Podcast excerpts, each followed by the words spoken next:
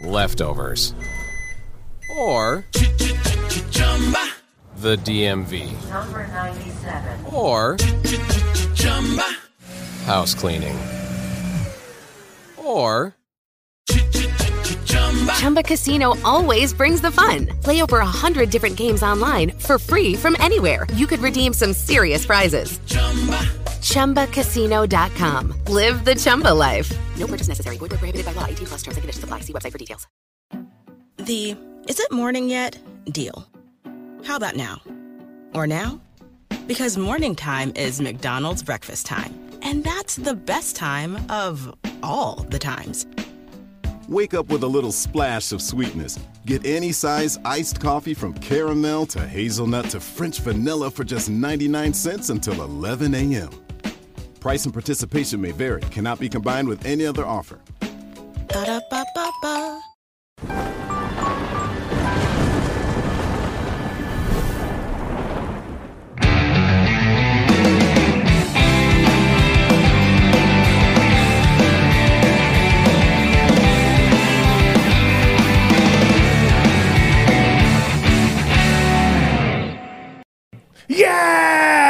Salve galera, capetas e capetos, lovers and haters. Começa agora um novo episódio aqui no canal, seu canal favorito de música, aqui no Amplifica. Um episódio gravado, mas que eu estou com muita emoção nesse momento em produzi-lo para vocês. Porque hoje nós vamos conversar com um grande violonista, um representante do violão brasileiro e um cara que viajou muito aí por vários, passou, tocou com muitas pessoas, um cara que eu admiro, já trabalhamos juntos na mesma escola. Ele é um compositor, um cara de uma sensibilidade incrível. Estou falando do Ulisses Rocha. E aí, Rafael? E aí? Quanto tempo, não? Pois é, cara, muito tempo. Acho que desde um bom tempo antes da pandemia, porque você viajou, você estava fora do Brasil, né? Tava fora do Brasil, passei um tempo fora. Se cansou. Não exatamente, eu acho que deu um. Eu cumpri um ciclo. Né? Eu tinha um Sim. ciclo para cumprir, cumpri esse ciclo e voltei. Sim, mas antes de conversar contigo, aliás, calma, segura! Como é que era da Record lá? Para, para, para, para. o João Kleber. Mas antes, nós vamos conversar sim. Mas antes, é, eu queria dizer para vocês que já foi liberado o episódio piloto, aquele episódio número zero que nós gravamos aqui no Amplifica, que foi ah, com o Maurício Meirelles como convidado. Esse episódio é bem legal. E ele já está liberado para quem é um membro mainstream, quer dizer, que a gente pode se inscrever aqui no Amplifica em vários níveis e tal, e o mainstream é aquele muito especial, e esse cara já está assistindo e se esbaldando de rir com o episódio com Maurício Meirelles. Tem uma música que a gente nunca tocou do Angra, que nunca foi tocada em outro episódio, só naquele lá, hein? É verdade, né? É verdade. Esse episódio Tem é um- uma versão lá que eu até vetei, quase que eu vetei. Aliás, boa noite, senhor Deco, senhor Boa noite, querido boa diretor. tarde, bom dia. Ulisses, tudo bem? Tudo bem, como vai? Prazer, tá tudo bem, hoje tá tudo ótimo. Tudo ótimo, né? Inclusive, você tá mandando muito bem com os seus Ah. recados. Ah, O que mais você tem pra gente aí? Quem que mais que eu tenho pra vocês? É, o que mais você tem de recado aí pra gente? Cara, eu tenho que a gente já tá liberado pro episódio mainstream. Hum. É, e que o cara pode assistir isso aqui na plataforma nv99.com.br. Perfeito. Barra amplifica, barra live.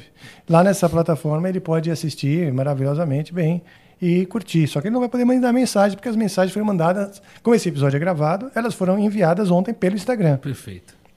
Gostou? Gostei. Como vai Arthurzinho? Arthurzinho tá bem, tá, Tá bem? Deve estar se preparando pro seu banho Aí, nesse momento. nesse momento, é, deve estar preparando. Com, com quase 30 dias ele tá, hein? É mesmo, É né? mesmo, quase 30 dias. Já já faz 30 dias. Muito bom. E Mamãe Fê? Tá bem também, muito bem. Apesar de que eu tô falando isso vai ser meio atemporal, né? Mas é isso. Tá tudo certo. Tá ótimo. Então, sem mais delongas, vou iniciar esse papo aqui que eu estava ansioso para acontecer. Seja bem-vindo, Ulisses. Mesmo. Muito obrigado pelo convite, Rafael. Mas, pô, eu Prazer agradeço, enorme estar cara. aqui. Eu que agradeço de verdade. É, O violão tem um espaço muito especial no meu coração, né? O violão brasileiro é um negócio que, que eu adoro. Os instrumentos brasileiros, a, a- a cultura, né? A música brasileira e tal. Mas o violão acho que é um é um é onde a música brasileira meio que orbita. É, sem dúvida nenhuma. É um instrumento muito presente na cultura brasileira de uma forma geral, historicamente falando, né? E, na verdade, o, o- o violão é um instrumento que está presente em algumas culturas. Né? Na, na Espanha é um instrumento muito tradicional. Nos Estados Unidos, na versão violão de aço, né?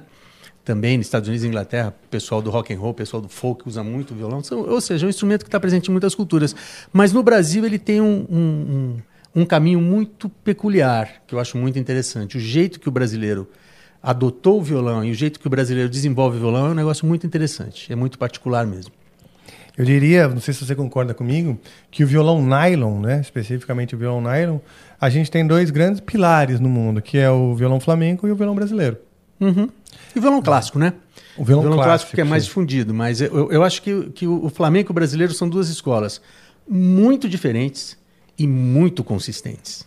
né? Quer dizer, é- apesar de serem coisas muito particulares, elas são ambas muito consistentes. Verdade. Então, eu acho que o Brasil ocupa um lugar bem interessante nessa história aí mesmo. Como é que foi o seu caminho assim eh, na música? Como você chegou ao violão? Foi seu primeiro instrumento ou teve um caminho antes disso? Não, foi meu primeiro instrumento. Eu, eu morei no interior, né? Quando era criança, eu morava no interior até os 9 anos de idade. Morava em Pirassununga. Eu nasci no Rio, né? nasci no Rio de Janeiro. Com dois meses eu fui para Pirassununga e cresci lá. E o pessoal tinha o hábito, isso é coisa de interior, talvez até hoje ainda tenha pequenas cidades, o pessoal tinha o hábito de, de ir para a calçada à noite para ficar conversando. Então as pessoas colocavam as cadeiras na calçada, né, várias casas, e ficava todo mundo batendo papo. E numa dessas noites apareceu um, um- um cara lá com um violão na mão, fazendo, tocando, tocando umas músicas e cantando. E aí eu tive interesse de pegar o violão e experimentar alguma coisa. Ele me ensinou lá duas, três notinhas. Ah, que legal. E a minha mãe ficou encantada com aquilo porque o meu avô era violonista. né? Não era profissional, mas tocava muito bem. E ela se Seu avô era emocionou. vivo nesse, nessa época? Ele era vivo, mas ele era, era uma pessoa muito doente, ele não, po- não- Tá. não podia mais conviver com a gente e tal. E eu sei que minha mãe era muito sensibilizada com essa questão. E quando ela me viu tocando violão, ela imediatamente fez uma conexão. Eu acho que ele. A a história Leva dele, jeito. Ele puxou meu pai, né? Sim. E com essa, essa viagem dele puxou meu pai, quando a gente veio para São Paulo, ela me deu um violão de presente de aniversário. Ai, que legal. Né? E eu não entendi o presente. Né? Para mim não fazia diferença tocar ou não tocar. E peguei o violão e Você comecei tinha a pedido tocar. uma bicicleta, né? É, não, eu, na verdade eu não tinha pedido nada. Ela chegou com o violão. Tô brincando. Né? É interessante, mas eu, eu, eu lembro desse aniversário, um aniversário assim, tão, sabe, não estava interessado em ganhar nada.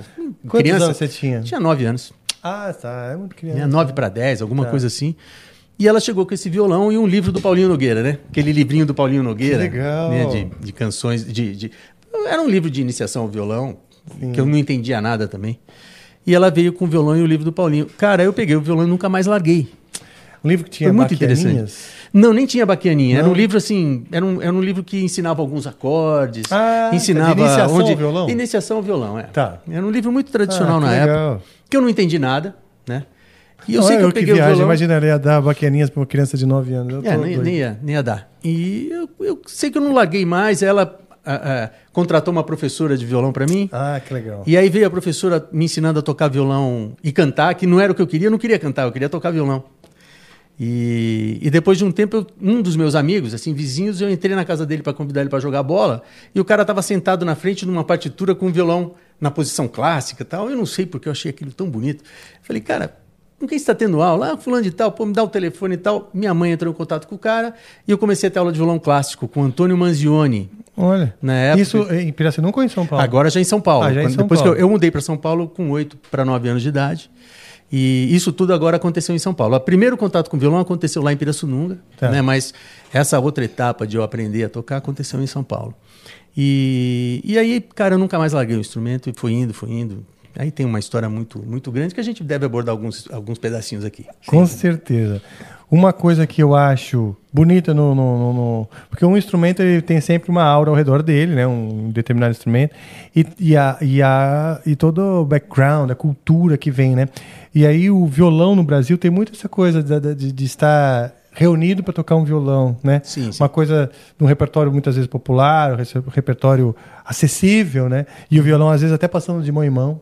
Um violão que é da casa, não é Uhum. Sim, um sim, violão sim. que é de alguém, mas às vezes era um violão da casa que meio que passava de mão em mão. E, eu que a e também a, a história da música foi se desenvolvendo também nesse, nessa, nessa coisa social Uhum. que o violão promove. E é uma das coisas que eu gosto do violão, porque eu, eu ah, me apaixonei por música também, com o violão passando de mão em mão. Na, na, na- minha família, ali nas, na- nas, nas saraus que a gente fazia lá na casa do meu avô, né? E, então é isso. Você daí já foi direto com o professor de música erudita? É, eu tive duas professoras de violão popular, que a gente não conhecia, minha mãe não conhecia ninguém, eu não conhecia ninguém, eu era menino. Ela ia por indicação e eu tive aula com essas duas moças que era, era- elas eram muito legais, mas não era o que eu queria. Até eu encontrar o Antônio Manzioni. Quando eu encontrei o Antônio Manzioni, que é o professor de violão clássico, aí sim, aí eu entendi o que eu queria e segui tocando violão clássico durante alguns anos, até eu tropeçar na guitarra. Ah, Né? legal. Aí eu tropecei na guitarra, eu fui, fui entrando na adolescência e comecei a me encantar pelo rock and roll, pelo som da guitarra, pela distorção. Era um mistério para mim, né? Aqueles solos de guitarra com aquele som. De onde vem esse som? O que, que é isso, né? Pô, eu me perguntava, menino. E aí eu ganhei a minha primeira guitarra, eu devia ter uns 12, ou- 12 ou 13 anos. E, e comecei a tocar guitarra aí de orelha. Comecei, eu pegava os discos e ficava tirando os solos, tirando as músicas e tal. E fui aprendendo a tocar guitarra dessa forma. E nesse, nesse tempo eu dividia o meu tempo entre violão e a guitarra. Eu nunca parei de tocar violão, mas Tá. me apaixonei realmente pela guitarra. E você tava com palheta? Tocava com palheta. Eu E tive foi uma, eu tive uma adaptação? Snake. Hã? Não, é, Ah. eu sozinho, cara. A guitarra eu não tive um professor. Assim, eu olhava, às vezes ligava a televisão, via o cara tocando, aí eu fui imitando. Né? E aí eu tive uma Snake, depois, no aniversário de 15 anos, ganhei minha primeira Fender Stratocaster, Uau, que inveja. que eu tenho até hoje. Olha só. Eu tenho até hoje. É a minha Legal, guitarra principal, cara. essa guitarra aí. Dormia com ela na cama. Eu beleza. acho que. eu- Bom, eu tenho. Eu acho não, eu sei que eu tenho um, um álbum vinil muito antigo, da época que ele foi lançado, que é o álbum Prisma do César Camargo Mariano, que até é um álbum meio New Age, assim, uma onda meio diferente. E você tá na capa, tem uma foto Com essa Fender com essa Fender, né? Exatamente. É, que legal. Na época cara. ela tinha uma configuração assim, era, era dois originais da Fender, no braço e no meio, e o do, do, do- da ponte era um de Marzio. Ah, que legal, cara. Comprei aquele de. Marzio, que eu precisava do som, do som mais pesado também. Ela teve várias configurações. Durante eh, eh, todo o tempo que eu fui guitarrista, ela basicamente era a minha única guitarra. Né? Tá. Então, Então eu tinha que transformar, eu fui adaptando. Quando eu entrei numa de ser músico de estúdio, que passei um tempo, um, uma- uns bons anos da minha vida sendo músico de estúdio. Na época que você era músico de estúdio, você ficava dentro do estúdio, as gravações iam caindo e você ia fazendo, né? Sim. Gravação de jingle, aquela coisa toda. E era a minha guitarra. E como eh, a Fender, ela tradicionalmente faz barulho pra caramba, né? De Sim, barulho de rame, exatamente. O captador single tem essa característica. né? Exatamente. Aí eu aí acabei até comprando um, um, um sistema da MG, um, um set de, de captadores da MG, aquele do Steve Lukather, né? Ah, que legal. Comprei E do era Faísca. ativo? Era ativo. Comprei do Faísca. Ah, Faísca comprou, ele não se adaptou. Aí, pô, você quer comprar? Eu falei, quero, que eu tô precisando. Eu preciso entrar no estúdio, plugar a guitarra e ela não fazer barulho, né? Sim. E aí ficou com esse set. Não é o set que eu mais gosto em termos de, do som característico da Fender, mas ela me ajudou muito profissionalmente. Eu podia fazer um monte de gravação tranquilamente, Sim. que ela não ia fazer um barulho, né? Ficou assim até hoje. Até hoje ela tá com esse set DMG aí. Que legal, cara, que legal. É, espero que haja ah, uma, uma oportunidade, né? De você voltar eventualmente e trazer a Fender pra gente Ah, mas trago com o maior prazer. tocar e, e- e criar uma coisa legal. É, porque tem história, né? Poxa, tem. E, e você, você chegou a vender muitos instrumentos ou você. Os instrumentos que, que participaram da sua vida, ou você é um cara que se apega aos instrumentos específicos? Olha, eu, eu não tenho esse índice de apego muito grande, não, mas ah, com alguns eu me apego. Por exemplo, essa Fender eu me apeguei a ela. né? Eu acho que é o instrumento que eu tive. É o, único, é o único instrumento que eu tenho que, que me acompanha desde o comecinho até hoje. Que legal. Os outros eu, eu, eu fiz alguns, algumas trocas e tal, mas eu nunca fui um cara de ter muitos instrumentos.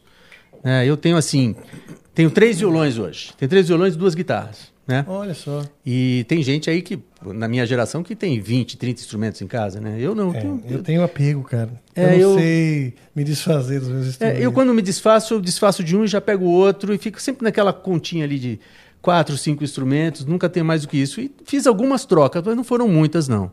Mas confesso para você que hoje eu estou num momento que eu não quero mais trocar. Eu estou muito tá esses satisfeito. instrumentos aí, Estou muito ótimo. satisfeito com meus instrumentos. Inclusive a, a minha segunda guitarra, que é uma guitarra bem legal, que quem, quem me deu a deixa foi o André Cristóvão, né? Uhum. Que uma vez eu toquei na dele, eu me apaixonei, ele falou, pô, liga pro Zaga que ele faz uma para você, é do Zaganin, né? Ah, ele faz é uma. Telecaster do Zaganin. Ah, é, ela é oca, Ela não tem, não tem corpo, mas também não tem as aberturas. Ah, não? Não tem. Ela, se você olhar, parece que ela é maciça, mas ela não é. É oca. ah, entendi. É uma tele com um P90 só. Só. Pra tocar com corda pesada, pra ter som de jazz, né? Sim, que legal. Cara, essa guitarra é apaixonante, assim. Eu fiquei enlouquecido por ela. E, eu, são quando que você tocou na do André e você pegou, na, pegou a sua pronta, você, tinha uma semelhança? Não, é exatamente a mesma, porque eu liguei pro Zaganin e falei, eu quero idêntica do André. idêntica. Não quero. Ah, mas você não prefere? Não, não prefiro Não, nada. Copia dele exatamente. Só tem duas, né? A minha é do André. Olha só, que legal. É, Graças ao André, eu peguei essa guitarra e olha, cara, pra- quando eu quero tocar coisa mais, mais perto do jazz, assim, eu não troco. Eu não gosto de guitarra gorda, né? Apesar de eu ser violonista e tal, e, e ter um- uma ligação com jazz, eu não gosto de guitarra gorda, eu gosto de guitarra fina. Ah, é. E aí essa pra mim foi perfeita. E, bom, você tem o lance da. Tem, tem- a onda rock também, né? Que, que foi onde você, você descobriu a guitarra. Eu acho Exatamente. que essa, essa onda fica até. Ficou, ficou para mim, eu, eu entendo guitarra, por exemplo, essa tua guitarra, uma guitarra linda. Teria essa guitarra tranquilamente. Aí, ó. Essa é uma Essa- ESP. é. Essa aí eu, eu. Ah, você tá com MG aí também. Sim, essa aqui tem o MG. Só que o Felipe Andreoli, meu amigo lá, o parceirão no, no Angra, falou que ele suspeita que esse MG não é ativo. Eu não sei porquê. Mas eu acho que é sim, porque tem bateria aqui. Quer dizer, então acho Hum. Não, que é outra tem guitarra. bate- Foi outra É, guitarra que, que tem um MG que não é ativo. Eu não sabia nem Mas- que tinha MG que não era ativo. Eu sei que É, existem tem- vários captadores com, essa, com esse plástico na frente que não são ativos, mas nunca ouvi Pois falar é. em MG não ativo, né? Tem. Bom, pelo menos parece que sim, mas ahn, posso estar falando besteira. E chequem seus fatos aí, pessoal. chequem suas fontes. Sempre essa possibilidade, Chequem né, suas fontes e chequem os fatos. Porque não confiem muito na, na minha, na minha memória. Não considere como fonte, né? Fala aí. Procure uma fonte de água cristalina. Essa é minha fonte aqui, ela já está com água turva. Mas então, cara, aí você eh, me conta um pouco a sua trajetória. Quais foram os, os o, como, quando, quando que você se viu na onda mais profissional? Como que aconteceu? Olha, eu me profissionalizei rápido, porque eu com 15 anos, eu descobri que eu queria ser músico. E eu, até então, eu queria ser médico. Meu pai era médico, e a história era seguir com a, com a saga familiar, né? Até que um dia eu estava ensaiando com o meu grupo de rock, eu- de, de, de fim de semana eu ia tocar rock and roll com os amigos, né? Eu, o Cancato, que hoje é um diretor de cinema, e o Beto no- na bateria, tal. Aí a gente tocava o dia inteiro, tal. E um dia o Beto me perguntou, ele falou assim: "O que você vai fazer da vida? Você vai ser músico?" Não, vou ser médico e músico, né? Ele falou: "Impossível." É E, e- foi muito interessante porque realmente é impossível. Ser médico, você pode até se formar em medicina. O Teco Cardoso se formou em medicina e depois largou o diploma e virou músico. Ele assumiu a música completamente. Mas você ser as duas coisas simplesmente não dá. Não, não dá. Não O dá. Ginga, por exemplo, ele é dentista. Ele é dentista. Mas ele pratica? Praticava. Ah, tá. Porque eu me lembro uma época que ele foi fazer um, um workshop no Souza Lima. É, e ele comentou que ele praticava. Eu falei, cara, como o cara consegue, bicho? Ele, eh, pelo que eu sei, ele ia para o consultório seis da manhã, ficava lá até uma, duas da tarde, depois dali para frente ele era músico. Mas ele não aguentou muito tempo, não. Quer dizer, até aguentou muito tempo, ele passou, acho que décadas da vida dele agindo dessa forma. Depois chegou uma hora, os convites começaram a crescer, e ele começou a voltar à cena, chegou uma hora que ele parou com odontologia, até onde eu sei, ele não está mais Sim. atuando como dentista. E você vê, porque não deve ser fácil também o trabalho de, de, de um dentista, de um odontologista. E, e ainda um grande músico que é, né? O Ginga. Cara, Caramba. o dia tem 24 horas, né, Rafael? E são duas, são duas coisas que exigem, né? Para você ser um dentista e, e ser um dentista legal, você tem que ficar trabalhando com isso o dia inteiro. E para tocar do jeito que ele toca, ele tem que tocar violão uma, uma boa quantidade de horas por dia, né? Verdade. Então chegou uma hora que eu tenho a impressão que ele, que ele deixou a, a odontologia de lado, pelo menos a parte maior do da, da, da, da agenda dele, ele, ele deixou de lado. Não sei hoje como é que está, ele já me contou essa história lá atrás, a gente tem um, um- um contato legal também. Aí, agora, hoje, nesse momento, eu não sei exatamente como é que ele está, não. Mas acredito que ele está sendo só músico também. É. Bom, fora que assim, você deve cansar a mão, porque você fica ali trabalhando com um trabalho minucioso, muscular, no aparelho do, do, do dentista que tem que precisa de muito controle Uhum. e depois você vai tocar o violão, quer dizer, você sobrecarrega de certa forma a musculatura. Possivelmente, Ou possivelmente. complementa, não sei. Eu adoraria até falar com ele sobre isso. Mas você está falando do, do- do- que, que você já conversou várias coisas com ele e tal. Existe uma espécie de comunidade do violão também, da música Sim. instrumental e da música Uhum. brasileira e tal, que eu, que eu vejo que tem assim, um respeito e uma união muito grande. E falando nisso, eu tinha um álbum também, um vinil, que a capa era branca, do grupo Dalma. Sim. Esse aí o pessoal ainda te pergunta muito disso. Pergunta, pergunta. O Porque- Dalma deixou uma marca, né? Deixou uma marca, É. tipo, ah, por que nunca mais? Vocês chegaram a pensar em voltar? O Dalma era um projeto que era o Ulisses, o Mozart Mello e. Ai meu Deus, que tava com o nome aqui agora. o que- André Gereissati. O André Gereissati, que também é outro gênio da onda mais New Age, né? E foi um álbum ou, ou dois? Três. Três álbuns. Três. cara. A história do Dalma foi assim. eh, eu não, eu não, sou, não faço parte da primeira formação do grupo. A primeira formação do grupo eram dois professores do clã, da Escola do Zimbutril, que era o André de- Gereissati e o Cândido Serra, e um aluno da escola que era o Rui Saleme. Então a primeira, a, a primeira formação, inclusive não chamava Dalma, chamava Claf. Né? Não sei porquê e tal. E aí eles foram gravar o primeiro disco e o, o, o, o cara que era dono do selo falou: pô, mas esse nome é muito ruim, muda esse nome. Tá? Eles mudaram para Dalma. Que eu também acho que não era super legal. Mas de qualquer maneira eles Ah, mudaram. eu, acho- eu até acho bonito. É, hoje é. É, Dalma era assim, era D apóstrofe alma, como se fosse da alma. É, exatamente. É, mas tem sempre quem chamava de Dálmata, né? Ah, tá. É, bom, aqui no Brasil Ah, é, é. foda, né? Eu tenho um amigo que se chama Shota Nakama. Ele é um compositor japonês. E, e ele escreve músicas pra game. Uhum. É japonês mesmo, mora, hoje mora nos Estados Unidos e tal. E aí saiu uma nota, ele veio pro Brasil, saiu uma nota assim. É, Xota na cama volta ao Brasil e o público brasileiro continua sem maturidade com relação ao seu nome. O cara já entrega a piada, né? É porque entrega. não tem como você. Não tem como escapar da nem, piada, né? é, falar de música com um cara que chama Xota na É cama. verdade. mas, então, é, o brasileiro adora distorcer os nomes, mas claro. enfim. E aí tem uma comunidade, eu tô falando, então, estamos falando do. Estamos também falando do André Gereissati, estamos falando do Mozart Merkel e, e o Ulisses, é como se fossem pilares dentro da, do, do violão e do instrumento e da guitarra e tal, que, de linhas diferentes que se encontraram ali. Né? É, foi muito interessante. O Dalma foi um fenômeno muito estranho, porque a gente era muito diferente. Eu entrei na segunda formação, né? Então, como eu estava te explicando, o Cândido resolveu morar em Nova York durante um tempo. Ele era basicamente um guitarrista, né? O projeto do Dalma era um projeto do André de tocar apenas violões, né? Mas o, o- tanto o Rui quanto o Cândido eram apaixonados pela guitarra. Então eles ficavam sempre muito divididos, né? Entre tocar uma carreira como violonista e uma carreira como guitarrista. Aí o Cândido, uma hora, falou: Olha, eu quero tentar a vida como guitarrista em Nova York e tal, vou sair. Aí o André me convidou para entrar no Dalma. Foi, foi a segunda formação, eu, André e Rui. E depois esse fenômeno aconteceu novamente. O Rui também, como guitarrista, eh, queria seguir mais o lado da guitarra e foi o momento que ele saiu e entrou o Mozart no lugar dele. Né? Ah, e essa terceira formação, eu acho que foi a, a a- foi a formação que, que ela ficou mais unida, que os três eram mais unidos e a gente tocou mais, a gente viajou mais. Foi uma, foi uma fase muito legal do Dalma essa aí. Essa última fase do Dalma foi muito bacana. Eu acho que foi Leftovers? Or the DMV? Number 97. Or house cleaning?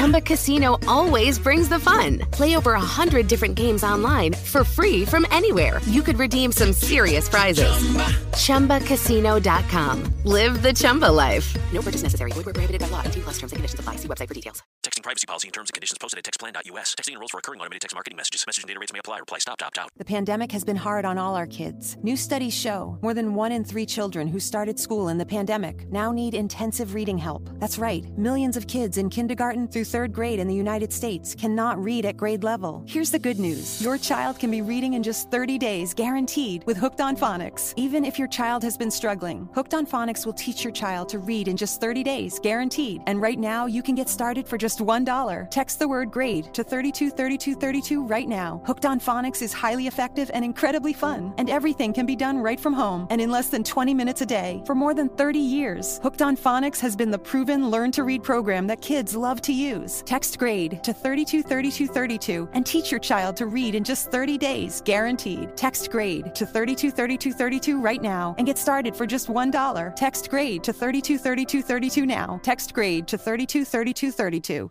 A que marcou mais ah, o nome é, do Dalmo. É, porque na época eu tinha um, era branco com um desenho azul, assim. né? Exatamente. E era um álbum muito bonito. Aí dali eu consegui, eu passei a acompanhar, né? Tanto o André Gerais Satos, que eu, que eu gosto muito de também ficar. ah, putz, às vezes eu coloco o, o André Gerais Satos para ouvir, só para ficar viajando, É. umas músicas, né? De me- meio meditativas Uhum. e tal. O Mozart, já aquela intensidade. Então são personalidades complementares. E, e você, cara, eu acho, eu gosto muito das suas composições. Eu aqui vou revelar que eu me inspiro muito na, na sua visão harmônica, na sua visão de desenvolvimento de motivo, no jeito que você faz as mesmas composições, sabe? Eu, eu me identifico, eu consigo entender, eu consigo acompanhar, eu consigo curtir ao mesmo tempo com tanto com, com o, o lado contemplativo, né, sabe? Como o, o lado, é, como fala, intelectual, de falar, me desafia, mas tá ali comigo, sabe? Porque tem coisas que eu gosto, mas que eu não entendo direito o que, que, que tá acontecendo, e às vezes eu me distraio e, e me perco e acaba não, não me divertindo, sabe? Uhum. E outras que, sim, eu acho muito, é, sei lá, mas a- a- quando eu ouço, todo dia você bota vídeo lá, eu, eu, eu adoro, cara, adoro Ah, que mesmo. legal. Que momento você. E como foi a composição para você? Em que momento isso aconteceu? Porque é, você também acompanhou muito artista e também gravou muito em estúdio. Como é que foi essa coisa do, do- do seu lado como compositor? Olha, foi interessante, essa pergunta é muito legal. Nunca ninguém me fez essa pergunta. Hum. Né? O porquê que eu comecei a compor. Eu comecei a compor de dor de cotovelo, cara. Mas dor de cotovelo não era de, de namorada, não. É de um amigo. De um amigo meu. Que o cara, ele tinha um talento, cara. É mesmo? A gente cresceu, meio cresceu juntos, a gente se conheceu, a gente tinha 14 anos. Né? Depois te digo quem é, tá- eu acho que você conhece. E ele morava na Moca, eu morava ali no, no Cambuci. E a gente acabou se cruzando, é uma história longa e tal. Mas ele era um cara que ele me intrigava, porque ele tinha uma facilidade para harmonizar. Ele tocava qualquer instrumento. Sabe aquele cara que. Da raiva. Cara, dá raiva. O cara pegava violão, tocava, pegava baixo, tocava, pegava flauta, tocava, pegava piano, tocava. Não, pô, por que, que ele é assim? Eu não sou, né? O Sandrinho Rai. É, é meio isso, é, meio, é o Nico Rezende. Já ouviu falar do Nico Rezende? Que ele cantor baixista? pop. Não. ele, é canto- ele é compositor e cantor pop. Ele emplacou alguns sucessos. Perigo é, é dele. Perigo é, ter você perto do Exatamente. A É música dele. dele. É aquela quando a gente quer mais, a gente diz bye bye, né? Uhum. Isso é dele também. Ele tem aquela signo de ar com, com Jorge Versilo. Enfim, é um cara que ele, é- ele emplacou alguns grandes sucessos aí. E e ele tem um talento, cara. O Nico. Fora eu, da curva. eu não entendia como é que ele fazia aquele negócio todo. E o Nico compunha. Tá. Né? Então, eu, naquela bronca de não ficar para trás, eu falei, pô, eu te- tenho que compor também, eu tenho que entender de harmonia tal. Ele foi uma referência para mim nesse primeiro momento, né? E eu comecei a tentar compor por causa do Nico. né? Ah, aí eu pegava o violão e, pô, como é que eu vou fazer alguma coisa? E eu ia fazendo. E aí eu via que ia sair algumas coisas, outras não saíam, né? E, enfim, eu ia brigando com aquilo. E num determinado momento, que aí eu não sei dizer exatamente qual foi, as minhas músicas começaram a tomar forma.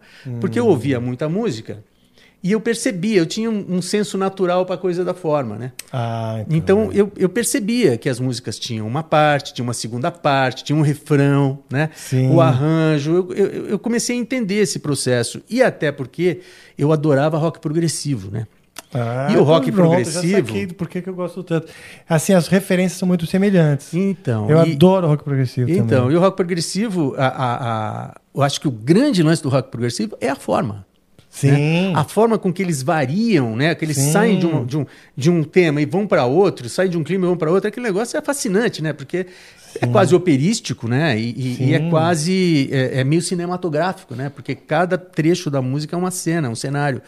E como eu escutava muito isso, eu peguei uma facilidade em lidar com essas coisas e comecei a aplicar isso no violão naturalmente. Com o passar dos anos, as músicas foram ficando estruturadas. Eu percebia a estrutura, né? E eu buscava essa estrutura. Então, como eu buscava copiar essas estruturas, né? Que eu via. E com o tempo aquilo foi se solidificando. Mas o primeiro passo foi dado para imitar o Nico. Que legal, cara. Porra, olha só. Primeiro, a, a, o como é importante essas influências, né? A gente. a- Sem por dúvida. que, que, por que, que, sei lá, os caras falam, pô, por que, que tem tanto guitarrista bom em São Paulo? Porque estão no mesmo lugar. É. A gente aprende muito um com o outro, você convive, um puxa o outro, seja pelo desafio, pela com, uma competição saudável, né? Porque um vai puxando o outro e acho que o convívio com outros músicos é o maior aprendizado, você não acha? A gente aprende por osmose. Né? Você está numa escola, se você tiver aula com o melhor professor do mundo numa escola sozinho, você vai aprender, mas vai aprender no ritmo. Mas se você está numa classe que tem mais 10 caras, todos eles bons, com quem você convive, você aprende muito mais rápido. Eu, eu, eu digo assim, eu acho que é uma questão assim, pô, como é que aquele cara faz aquilo? Você ouve no disco. Aí quando você vê ele fazendo, ah, mas não é tão difícil. Vou fazer também. Pronto, quebrou a barreira, já era. né? É. Então o convívio é, traz esse aprendizado por osmose que acelera tudo e é o mais saudável que tem, na minha opinião. Sim. né? Então o grande lance da, de, você, se- de você aprender música é aprender perto de outras pessoas. E o clã era um ambiente assim. Verdade. O verdade. clã era um ambiente assim. Tinham muitos músicos bons lá. Bom, o Zimbo Trio né, já era uma entidade na época, e aí passou a formar professores e alunos, né? Pô, o Derico e toda a turma. Tá, tava... Você sabe que eu vi um concerto do Fábio Zanon no clã, assim, em 92, vai. Aham. E ele. Eu já tinha saído de lá fazia tempo. E, mas, e o, não, o Fábio Zanon, mas o Fábio Zanon ele estava começando o no, construir um nome como concertista, violonista, etc. Eu lembro dele, ele era muito novo e tal. Era o nome, ah, Fábio Zanon. E nós fomos lá assistir, ou seja, era um polo de encontro de grandes músicos. Sim, olha, cara, eu tomava café com o Nico Assunção, Olha. com o André Gereissati, Ah. né, com, com, com o Dátia Lea, Lea Freire, né, com o Hamilton Godoy, com a Eliane Elias, que hoje é uma das maiores pianistas americanas, ela é brasileira, né, e ela era aluna do clã. Olha né? só. Então a gente convivia, era o convívio de todo dia com aquele pessoal. Quer dizer, isso faz uma diferença. Com André Cristóvão, já, certeza, já até é. mencionei, né? Sim, Enfim, sim. é, é- é um- era um ambiente muito legal. Bom, eu, eu vivi um ambiente legal. O clã, infelizmente, não. Eu sinto. Pô, ele nem era tão longe da minha casa, mas eu não descobri o clã quando eu era adolescente. Mas daí já professor, eu dei aula no, no MT e no Souza Lima. E no MT a gente conviveu bastante, né? Tinha Tipo esse ali, convívio, exatamente. Trocando e tal, mas esbarrando. E naquela, respirando o mesmo ar, que eu acho que já é o suficiente para Sem dúvida para inspirar, né? Aliás, deixa eu dar um toque. Hoje eu quero divulgar um trabalho, né? Você lembra da Carol e do Alex, Alex Lógico Maia? que eu lembro. Eu acompanho a carreira deles desde sempre. Ah, então, cara, eles estão lançando um trabalho muito, muito bonito, que é o disco Fio da Vida. Fio da Vida. Inclusive tem uma arte muito bonita, a capa, tá? E é um projeto que está, bom, cara, o Alex Maia é um grande violonista, né? Aliás, foi você que Excelente. convidou ele para Foi. não foi? Foi. Porque você era coordenador do curso de violão, não era? Sim, lá Você no MT. Uhum. E aí, por alguma razão, você importou o Alex Maia para. Eu conheci ele muito antes, né? Eu, eu, eu tinha um. um, ah, eu era coordenador também de, um, de uma série de eventos na ULM, na, hoje é a Sim, antiga ULM, Brooklyn. Uhum. lá no Brooklyn, exatamente. E eu também dava um- um- umas aulas em grupo, dava uns workshops grandes, 20, 30 pessoas, e o Alex apareceu nesses workshops, a gente se conheceu, ficamos amigos. Depois ele teve aula comigo particular durante um tempo. E quando eu entrei no MT como coordenador, num determinado momento estava precisando de violão e eu importei o Alex e na sequência importei a Carol também, porque eles são Ah, casados. são casados, Né? são um dueto, né? de- Exatamente. E aí a a Carol foi ser professora, foi lá como professora de canto e o Alex como professor de violão. Que legal. Bom, então este casal que nós estamos falando, tá? Que é a Carol Andrade e o Alex Maia, eles estão lançando esse disco, esse álbum que é o Fio da Vida. E esse é um projeto que está no Catarse. Catarse é aquela lança de crowdfunding, ou seja, as pessoas vão lá é, se envolvendo, comprando, é, comprando, é, vamos dizer, pacotes, né? Um pacote inicial lá que é o álbum com as partituras, o, de- o adesivo, sei lá, não lembro quais são os pacotes, mas você entra no Catarse, o fio da vida e você vai ver. Tá? Carol Andrade nas composições e na voz, o Alex Maia faz os arranjos e toca violão.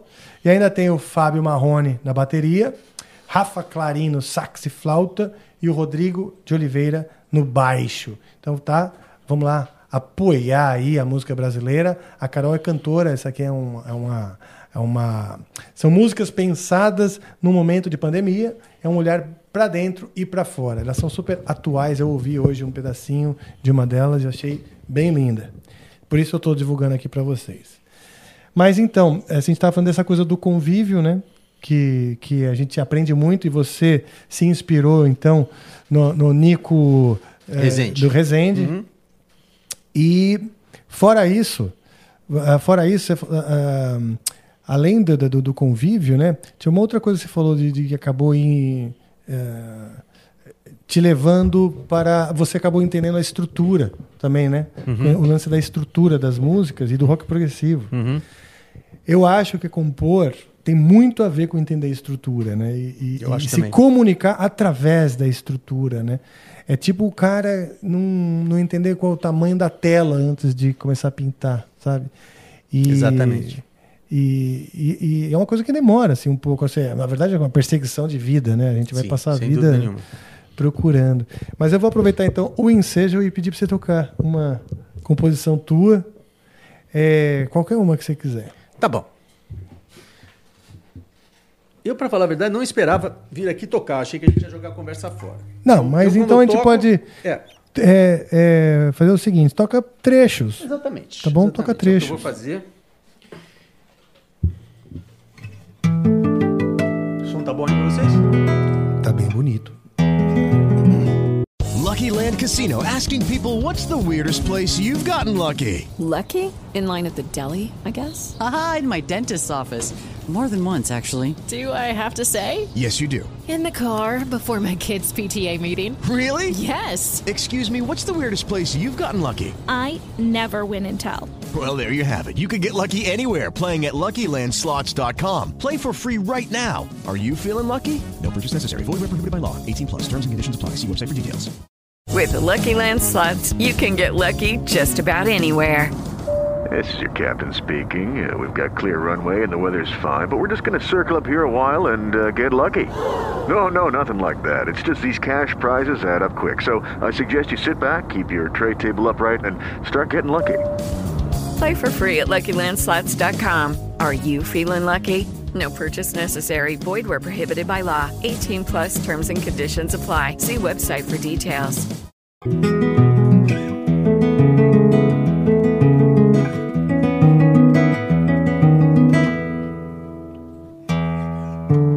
Novo que tava desafinado. Tá bom.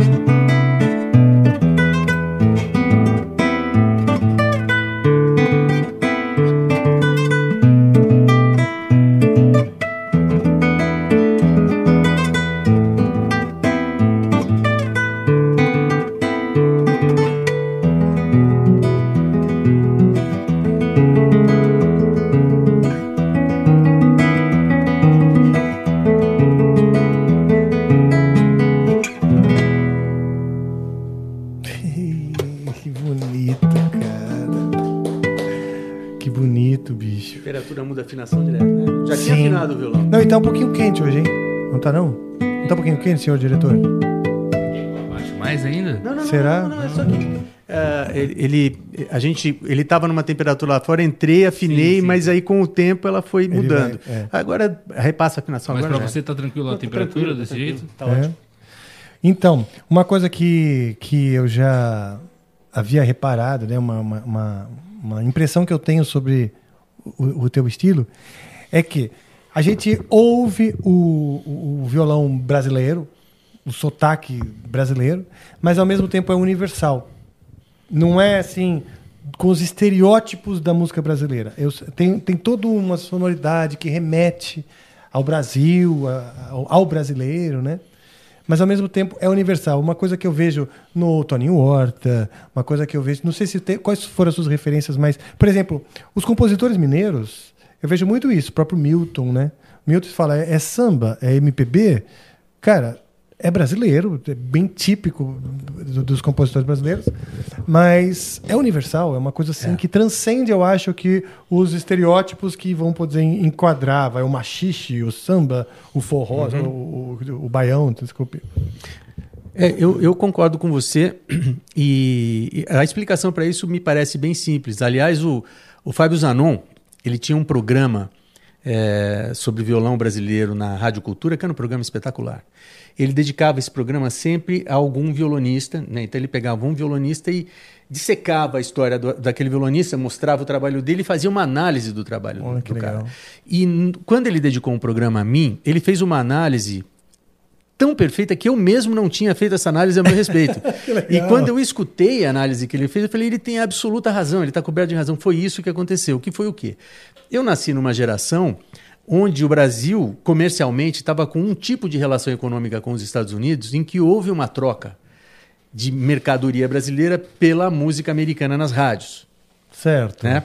Então, foi um período que eu, eu cresci em São Paulo. Era uma negociação mesmo? Exatamente, negociação. É, é, Eu não lembro exatamente qual era o produto, mas até lembro, mas eu tenho medo de, er- de errar. Então, Tá mas eu sei que a economia ah, brasileira houve uma troca de, sabe aquele negócio? Você me vende petróleo, eu te vendo milho, manja, aquela Sim. negociação. E na- no caso nessa época houve muito essa essa essa troca com cultura, Ah, né? que legal. com a música americana. Foi um momento que a música americana invadiu as rádios brasileiras de uma forma muito intensa.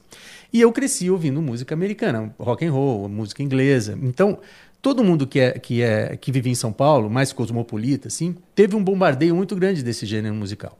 Então a gente acabou misturando a brasilidade com essa referência da Uhum. música importada, que eu acho que acontece comigo e com muitos músicos da minha geração. né?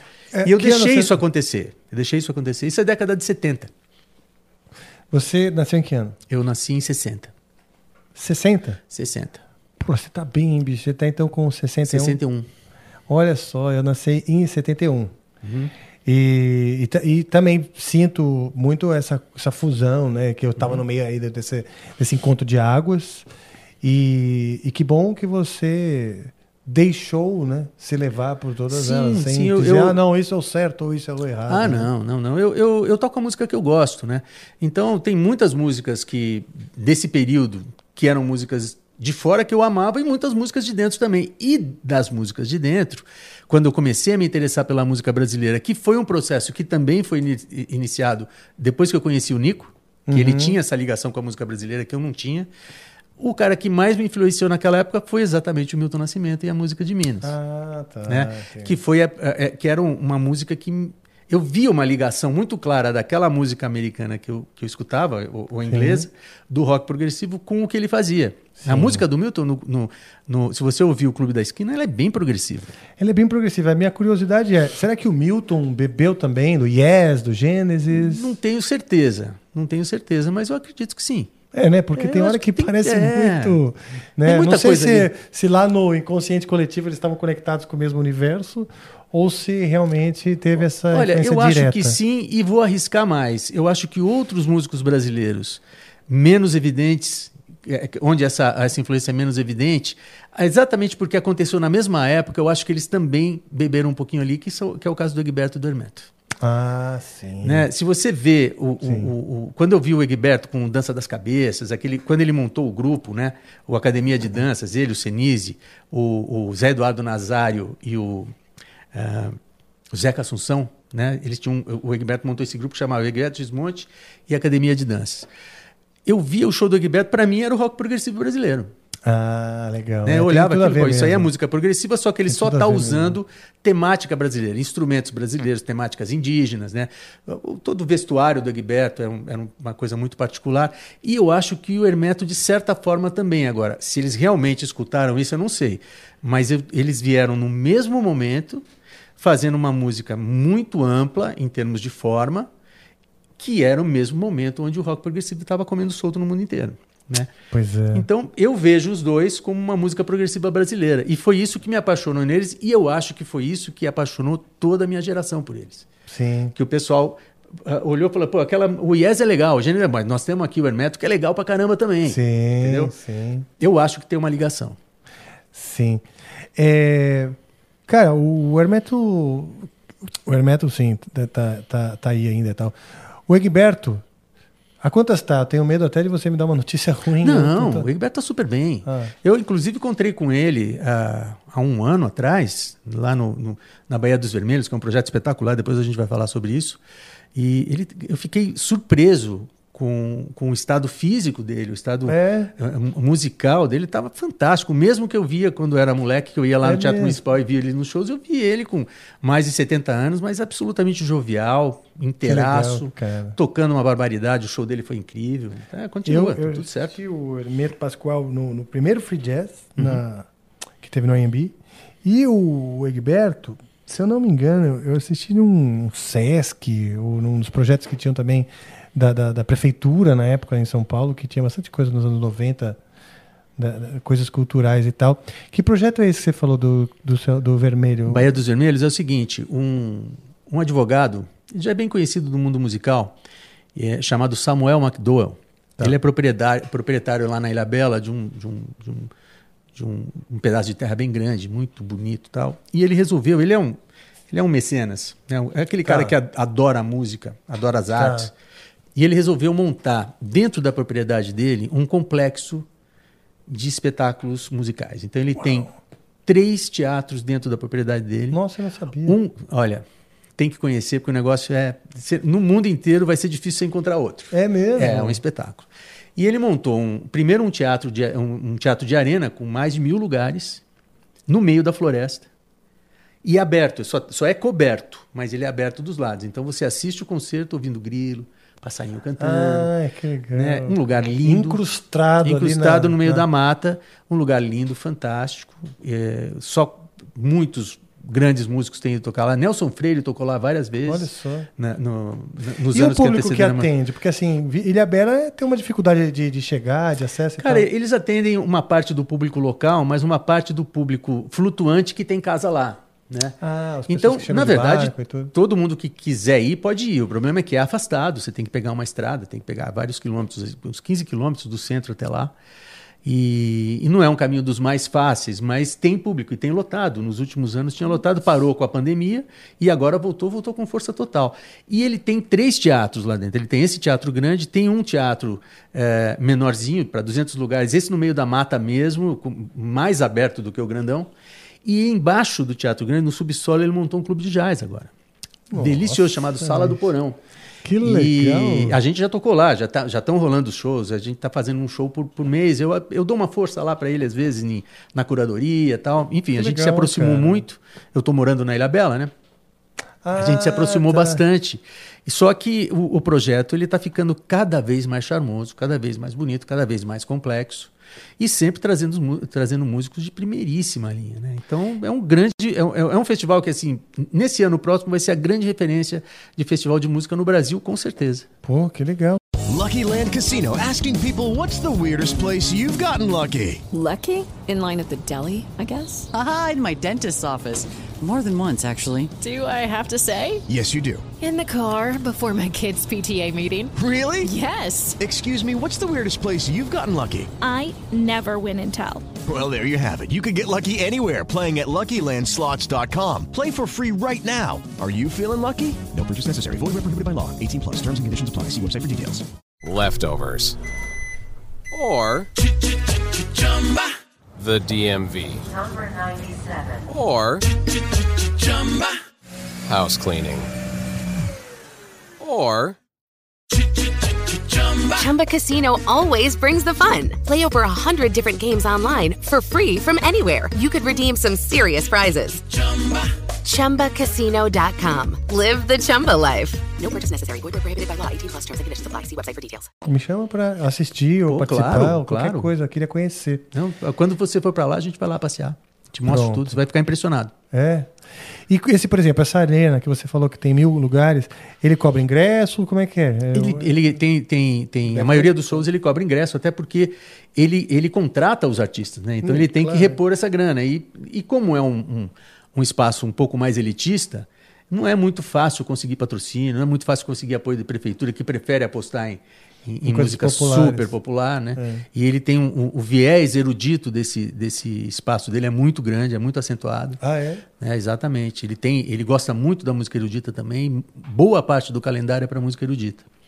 Então fica um pouco mais complicado de esperar da prefeitura um apoio, um apoio eh, suficientemente interessante para que ele possa se manter vivo. Então ele tem que cobrar ingresso para equilibrar um pouco. Mas eu sei que ele tira muita grana do bolso, viu?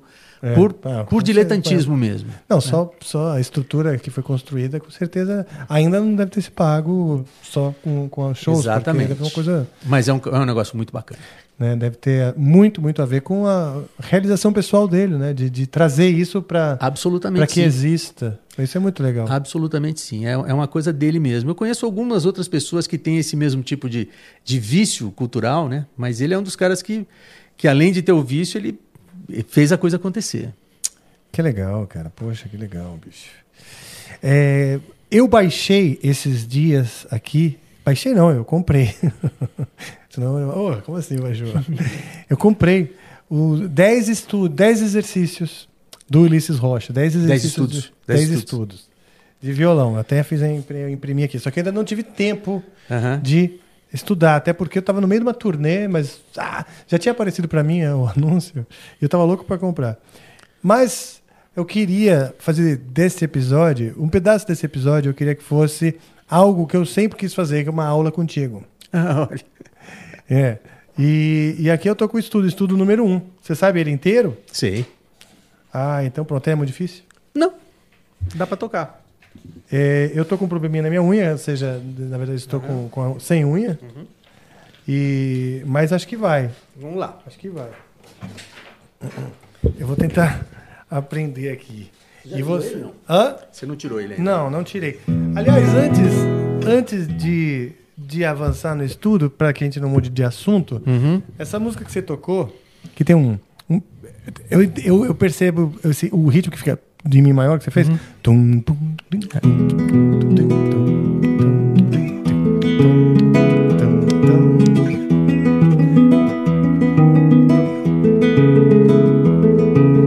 É um baião, né?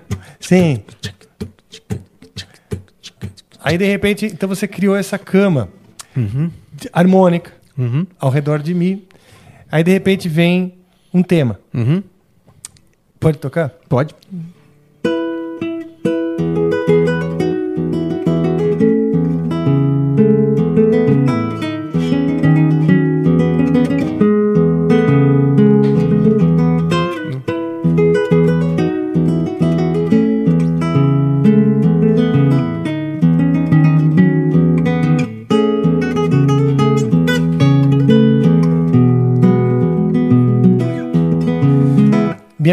Pergunta é o- qual o que veio primeiro? Você veio e tocou essa cama inicial? V- Essa foi a primeira proposta, assim, da- dessa cama você teve a ideia do tema? Ou você teve a ideia do tema e depois criou uma cama para ele?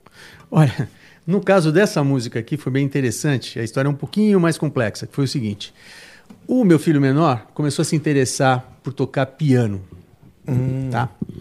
E eu não sei nem se foi ele que se interessou a tocar piano ou foi minha mulher que começou a incentivar ele a tocar piano. e aí eu não tinha um piano e um dia eu estava com o Nelson Aires, né? E perguntei para ele: "Pô, Nelson, você tem aí um, um sintetizador que você não está usando, você pode, você possa me vender? Porque aí eu vou botar um tecladinho lá em casa para o moleque aprender e tal". Ele falou: "Eu tenho um que eu não uso, pode levar. Depois quando você cansar me devolve". E levei o piano lá para casa. E eu sempre, eu sou louco por piano também. E nunca tive tempo para estudar, nunca quis me dedicar a estudo, porque o violão toma uma parte enorme do meu tempo. Mas o piano estava lá num belo sábado. Eu falei, poxa, eu podia tentar aprender, né? Então eu comecei a fazer uns exercícios, e nessa de fazer os exercícios ap- apareceu essa sequência de acordes, né? Né, Tum, tum, tum, tum, né? E aí eu pensei numa melodia. E comecei a cantarolar a melodia, porque eu faço. Eu, 80, 90% do que eu componho, eu componho tocando e cantando. Depois eu faço arranjo para o violão. nossa, Elas são canções que depois Por eu faço arranjo para o também violão. são cantáveis, né? O tal do cantabile. É porque elas temas. são feitas cantadas mesmo. Então eu fiz essa, essa primeira passagem, tanto que quando eu, eu, eu gravei isso, para não me esquecer, eu coloquei o nome de Piano do Nelson. Inspirado no Nelson. não, não, é só para ter uma referência. Era o, é o pianinho que Ah. ele me emprestou. Piano do Nelson Aires. Eu, eu fiz a música, não tinha nome para colocar. Falei, vou colocar piano do Nelson, né, Ah, para não legal. esquecer qual é. Depois eu passei pro violão. E aí eu fiz. Que é essa aqui, ó. Aí que o lance que eu falei do universal, porque o baião é, tem aqueles ah, algumas ah, o arpejo já dentro do mixolídio, aquela coisa Uhum.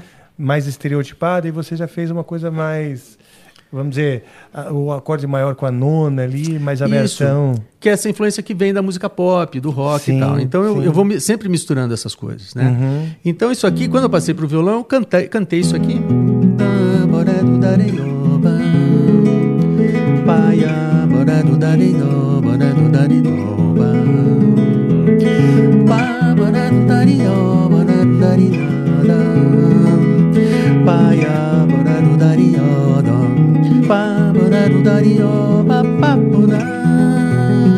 Né? Eu tocava e cantava, depois tem que montar o arranjo.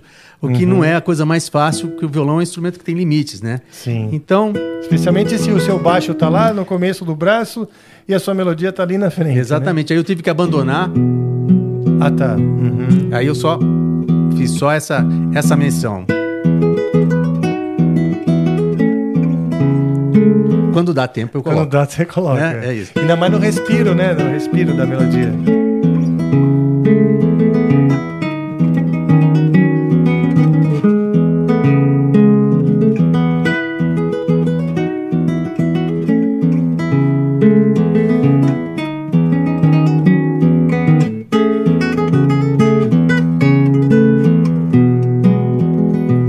Muito legal. Né? Aí vem a segunda parte.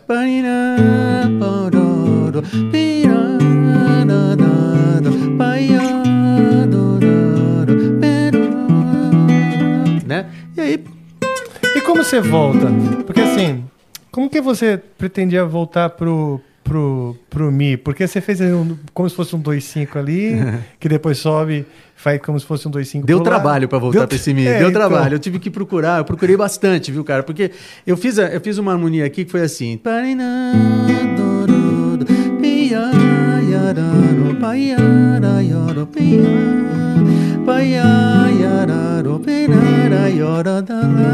Ah, tá, tá, tá, tá.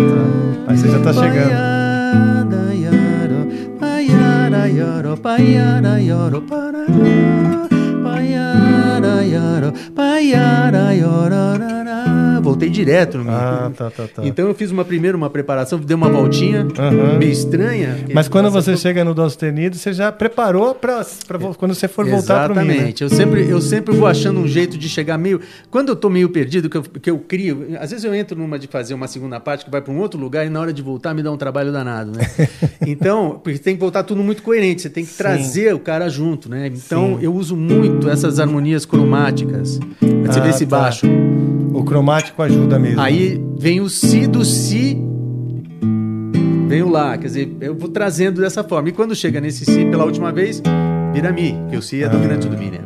Sim. Então eu, eu vou usando essa, esse, essa, essas passagens mais cromáticas que elas vão me conduzindo para essa volta. Porque às vezes eu vou longe na segunda parte, mudo de tom para um tom que não tem lá muita relação com o tom inicial.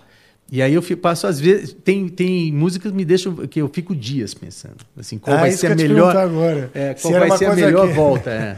Isso eu ia te perguntar agora. Se esse perrengue, né, é, tonal, harmônico, que, Uhum. você, que, gente- que você passa, se era uma coisa de dias ou de horas. Cara, eu, puta, eu, Às vezes é de minutos, às vezes vem rápido, vem fácil, e às vezes demora dias e às vezes demora meses. é, né?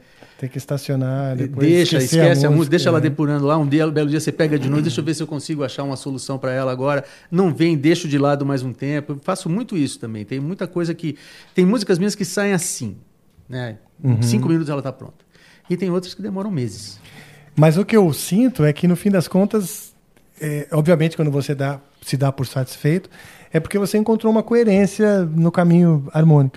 E é isso que eu curto, sabe? Essa coerência. Porque eu sou um cara também.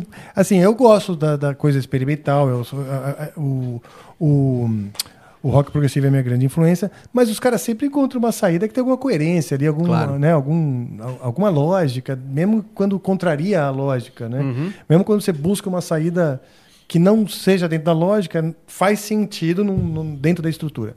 Exatamente. E. E. O que, que eu ia perguntar mesmo, cara? Porra, eu tô fascinado por, a, por, por, por o seu processo também porque eu, eu, eu, eu desconfiava né, Uhum. de algumas coisas assim. E. Então, pronto. Então vamos lá. Tô pronto para. Pro estudo número um. Estudo número um.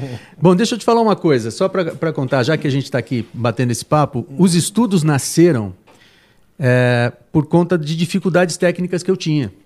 Né? Ah, tá. Então tinha são cer- estudos mesmo. São estudos pra- mesmo. Seu é. próprio estudo. Aliás, a definição de estudo, de estudo é, é- são peças que compo- são composições onde você usa repetidamente.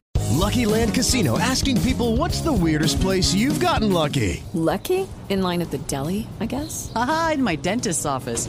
More than once, actually. Do I have to say? Yes, you do. In the car before my kids' PTA meeting. Really? Yes. Excuse me, what's the weirdest place you've gotten lucky? I never win and tell. Well, there you have it. You can get lucky anywhere playing at LuckyLandSlots.com. Play for free right now. Are you feeling lucky? No purchase necessary. Void where prohibited by law. 18 plus. Terms and conditions apply. See website for details. Leftovers or the DMV Number 97. or house cleaning or Chumba Casino always brings the fun. Play over a hundred different games online for free from anywhere. You could redeem some serious prizes. ChumbaCasino.com. Live the Chumba life. No purchase necessary. Void where prohibited by law. 18 plus terms and conditions apply. See website for details. determinado tipo de ação Tá. técnica para você desenvolver aquela técnica. Então, a diferença entre uma composição convencional né, e um estudo é que o estudo é feito para estudar técnica. né? Tá bom. E eu tinha uma dificuldade muito grande. Você conhece o prelúdio número 4 do Vila Lobos? Conheço, não lembro de Aquele- cabeça, mas eu passei por eles, né? né?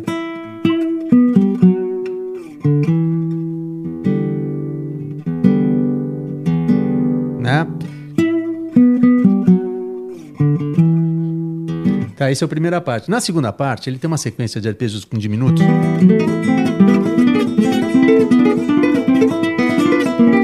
Sabe, é uma sequência grande de arpejos, arpejos diretos. Aqui, ó. Bem rápido.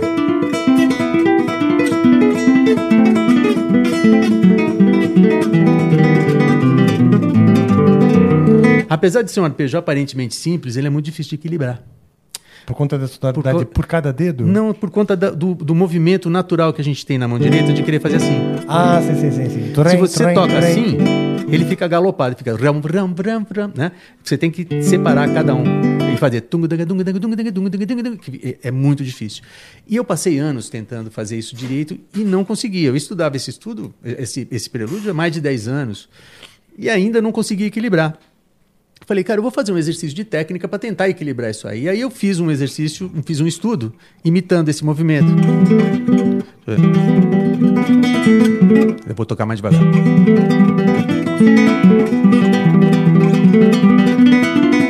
É, ele, ele é todo baseado nesse mesmo processo, né?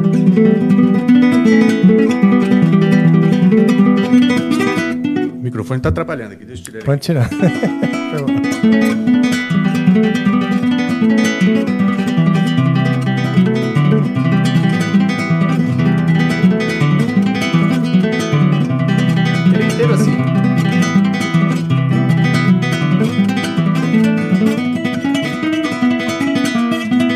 seja, ele foi feito para eu estudar esse material do prelúdio número 4. Ah, tá. Tá? um É uma preparação. É um exercício que eu, eu- eu- é para desencanar também, porque eu- toda vez eu ia tocar o 4 e não conseguia, chega uma hora que você pega a bronca da música, né? Deixa eu colocar o microfone aqui. Você pega uma bronca do diretor. É, exatamente. você fica com bronca da música, né? E você não consegue tocar ela direito. Então, se você faz uma outra coisa que tem o mesmo tipo de ação, você descansa daquela música e se aplica novamente nessa. E nessa esperança, eu compus esse estudo aqui, que foi o primeiro da série. Aí eu gostei da ideia. Eu falei, poxa, esse negócio funciona. Então eu comecei a prestar atenção em tudo que me atrapalhava, onde eu, onde eu me atrapalhava, e comecei a escrever um estudo para cada uma dessas situações. Ah, que legal. E esse cara. estudo que foi o primeiro a ser escrito virou o terceiro da série, por uma questão de organização do material, mas foi o primeiro que nasceu, foi o número 3. E aí você organizou por dificuldade? Não, por assunto mesmo. Por assunto. Por assunto, é. É, Os cinco primeiros são totalmente dedicados aos arpejos. né? Tá. E o número um é, o, é um que, que tem um tipo de arpejo onde eu dou uma prioridade para o dedo anular, que é um dedo que para mim é- sempre foi mais fraco. Hum. Então é um estudo onde a, a sequência.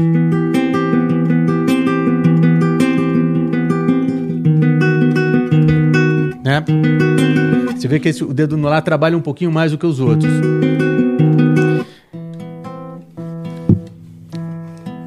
São acordes, né? É uma sequência de acordes. Peraí, então tá.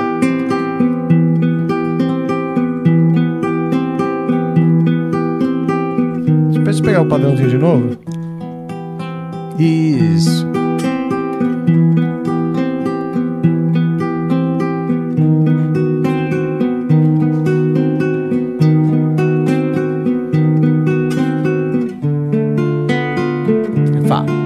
Natural. Opa, desculpa.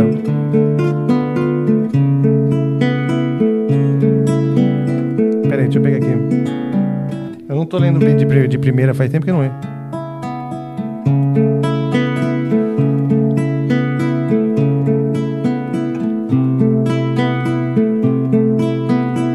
Então a gente está exercitando o som também desse, desse dedinho aqui, ó. Toda vez que faz. É uma melodiazinha também, né? Uhum. Porque é uma voz que vai subindo. Então ela vai ficar.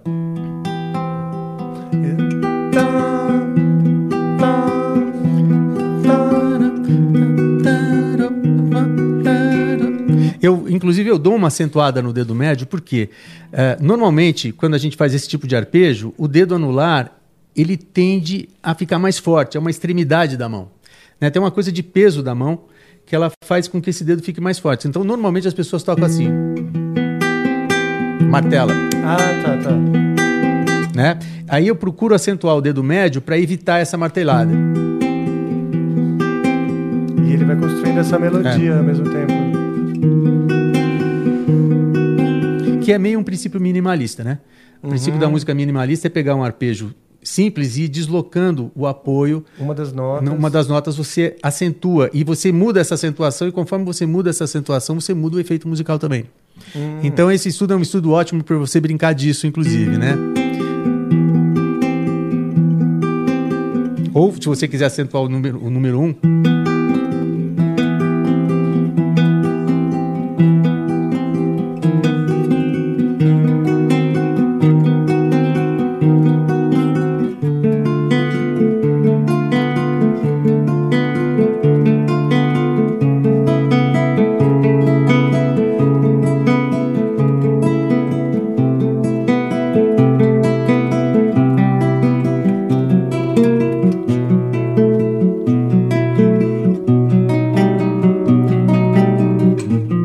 pegadinhas de Ai, harmonia ai, ai, aqui, né? Não, mas é muito bonito. E a questão de você tem o, então, o movimento, mas também tem um, um- uma atmosfera musical, Sim, uma- sim. uma- um clima. É, um porque a clima. coisa, para mim, a coisa mais chata que tem é estudar técnica pura, né?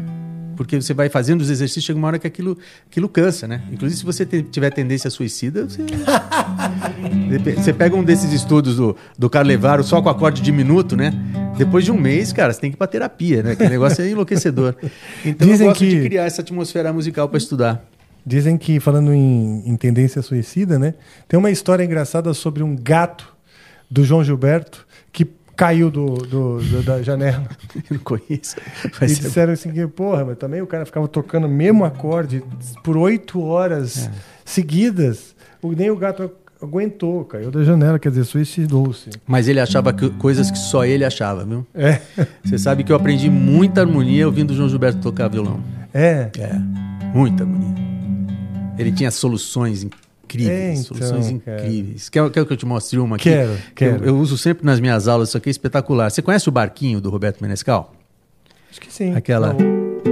Vou fazer em sol para tipo, fazer a comparação. Tá. Dia de luz, festa de sol e um barquinho navegando a dia do, no, do Celeta. Pó,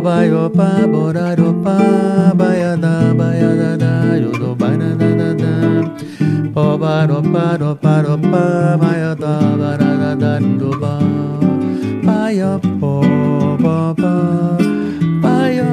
Essa é a versão que todo Conhecida. mundo conhece. Né? Tá. Então repara aqui, é um ciclo de três acordes que se repete. Né? Começa no sol? Depois ele repete um tom abaixo. Né? Depois repete mais uma vez. Né? E tem um pulão. eh, Nessa... Bom, tudo São bem. três acordes nessa sequência. O que, que você ia falar? Não, porque ele faz aquele 2-5 que tem um pulo de trítono ali subidinho. Sim, sim. É um dois, na verdade, é o, é o 2-5 mesmo, né? Esse acorde é o segundo.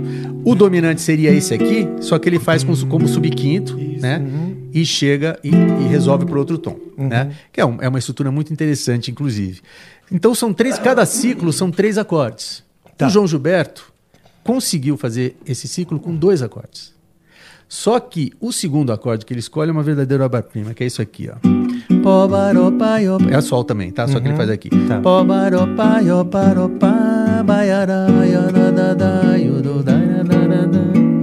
Ah, ele tudo um diminuto? Olha o efeito que tem isso aqui, Sim, né? sim. Isso aqui, que ele, que, que ele fez? Ele fez um diminuto onde a melodia é a sétima maior. Que é aqui, ó. Que é uma super dissonância. Mas ele faz de um jeito que você nem sente, mas vem aquele efeito.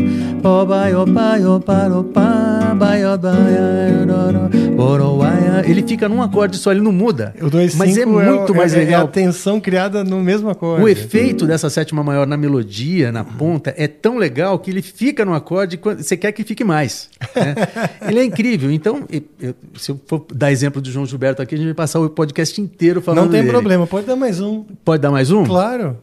Tem uma outra música dele que eu achava que ele cantava, não era dele? É aquela. Não.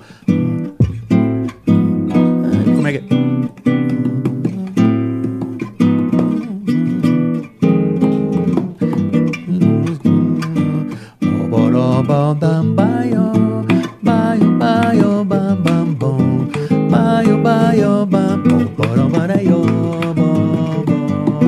Certo? Olha só. Aqui o que, o que aconteceu aqui harmonicamente é o seguinte.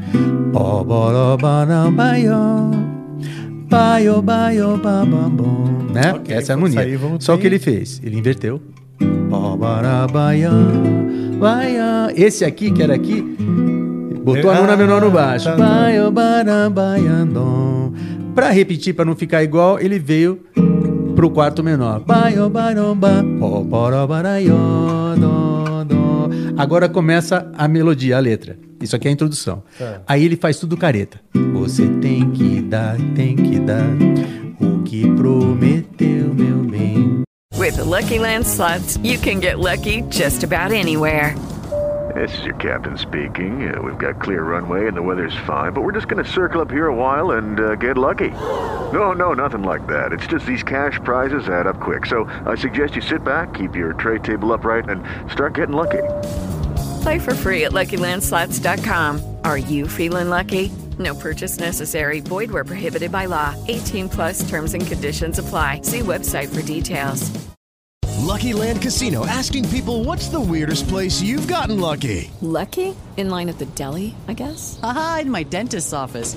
More than once, actually. Do I have to say? Yes, you do. In the car before my kids' PTA meeting. Really? Yes. Excuse me, what's the weirdest place you've gotten lucky? I never win and tell. Well, there you have it. You can get lucky anywhere playing at LuckyLandSlots.com. Play for free right now. Are you feeling lucky? No purchase necessary. Void where prohibited by law. 18 plus. Terms and conditions apply. See website for details. Mande o meu anel que de volta eu lhe mando o seu também. Mande a carta que dizia o amor não tem fim. Que eu te mando outra explicando tintim por tintim. Aí tem sempre uma tirada, né?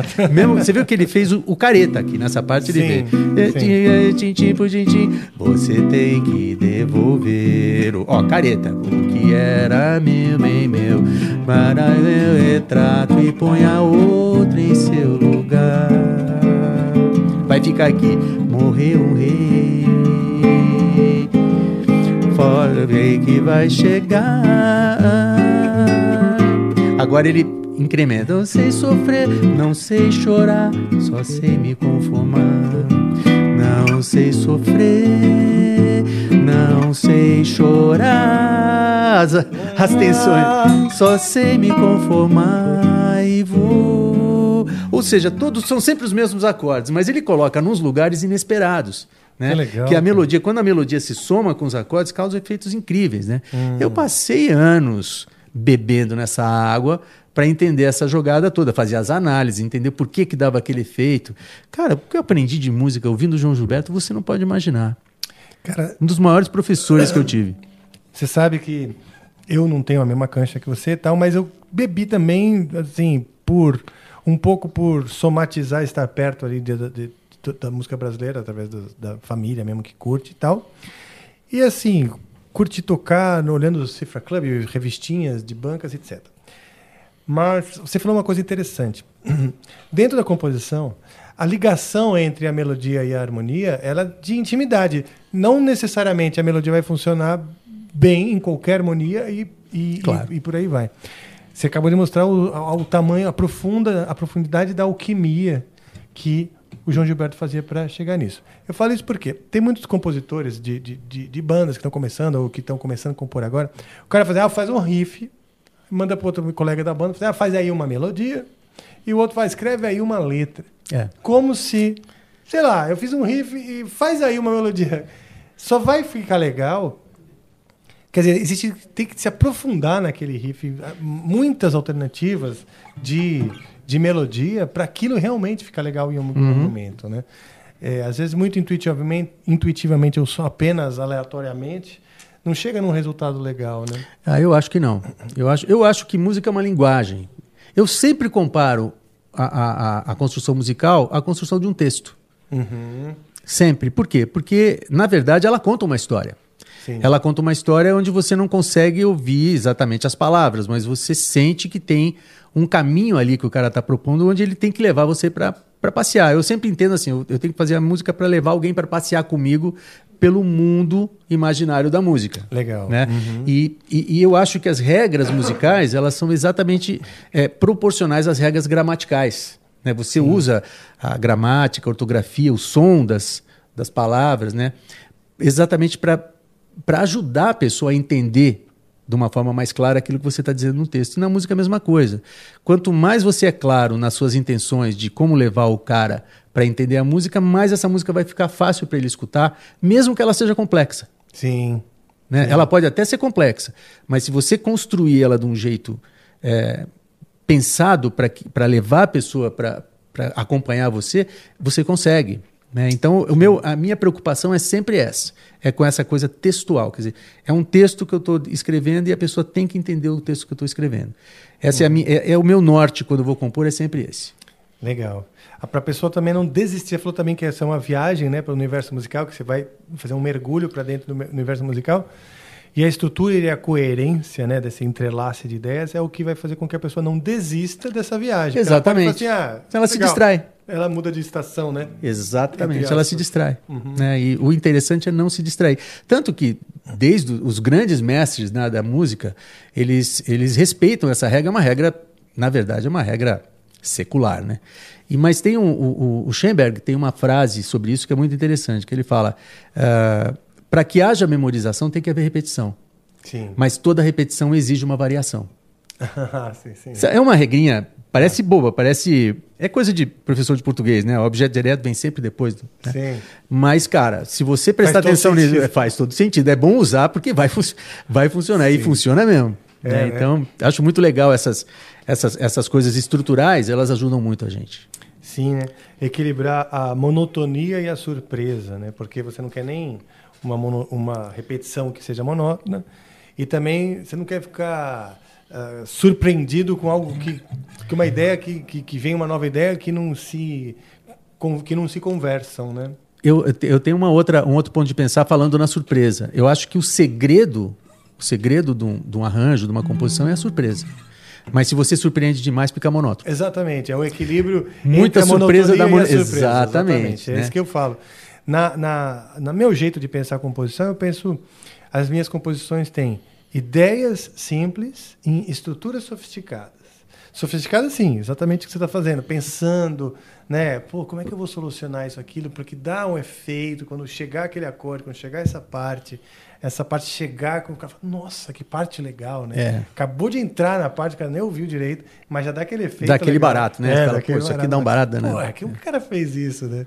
Que nem e quando você começou a mostrar a música, eu falei, pô, mas como é que você vai fazer para voltar, né, pro, pro lá? E, e- e é o tipo de, de, de dúvida, entrave que eu me vejo quando eu tô compondo, essas questões harmônicas, especialmente. Ah, eu já eu tenho várias músicas que me causaram muitos problemas, assim, que eu demorei um tempo para resolver, né? Mas que acabei, eu sempre dou um jeito, mas, mas eu fico em cima. Sim. em cima. A gente desiste, a gente não finaliza. Né? É, é, é verdade. Mas é uma hora que você fala, pá, desiste, porque você nu- nunca vai estar pronto. É, eu tinha um professor de composição que falou assim: a música você não, não termina, você abandona, você termina, você, É. você desiste. É, é né? verdade. Não, desculpa. Foi outra coisa que foi, foi outra coisa que falou, pessoa que falou, desculpa.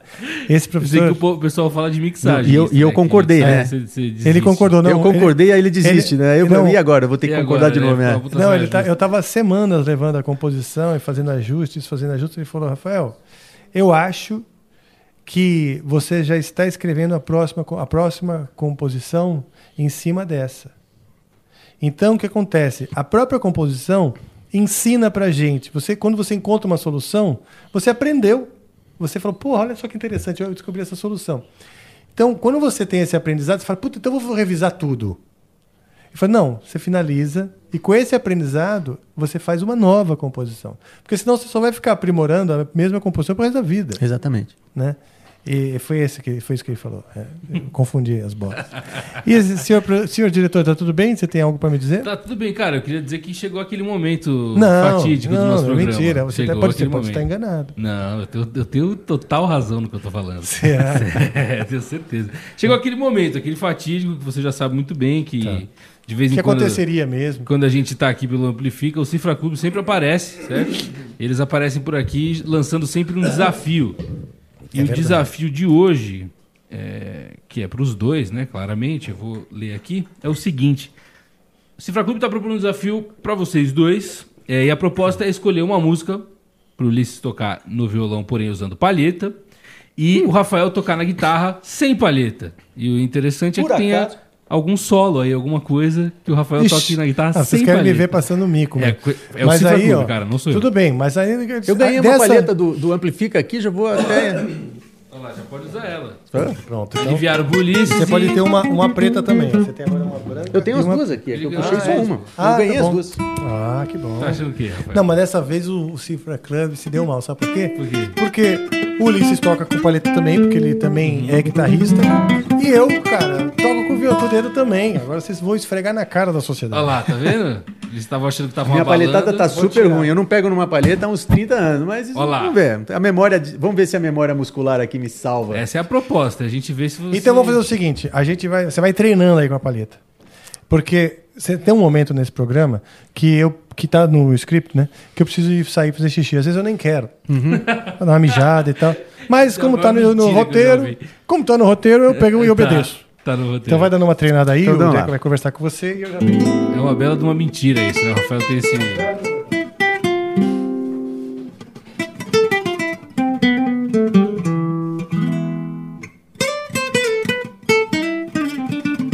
Nossa, eu não acerto mais uma. Também vou querer tocar rápido com palheta, não toco mais. É. Fazer coisas básicas, dá pra É, fazer. se for escolher uma música, eu acho que o ideal é... Essa aqui eu lembro. o ideal é ainda pegar uma que tem algum solinho pro Rafael se complicar ali onde ele faria no Vamos ver, deixa ele palheta. sugerir. Deixa ele, deixa ele sugerir a- o solinho.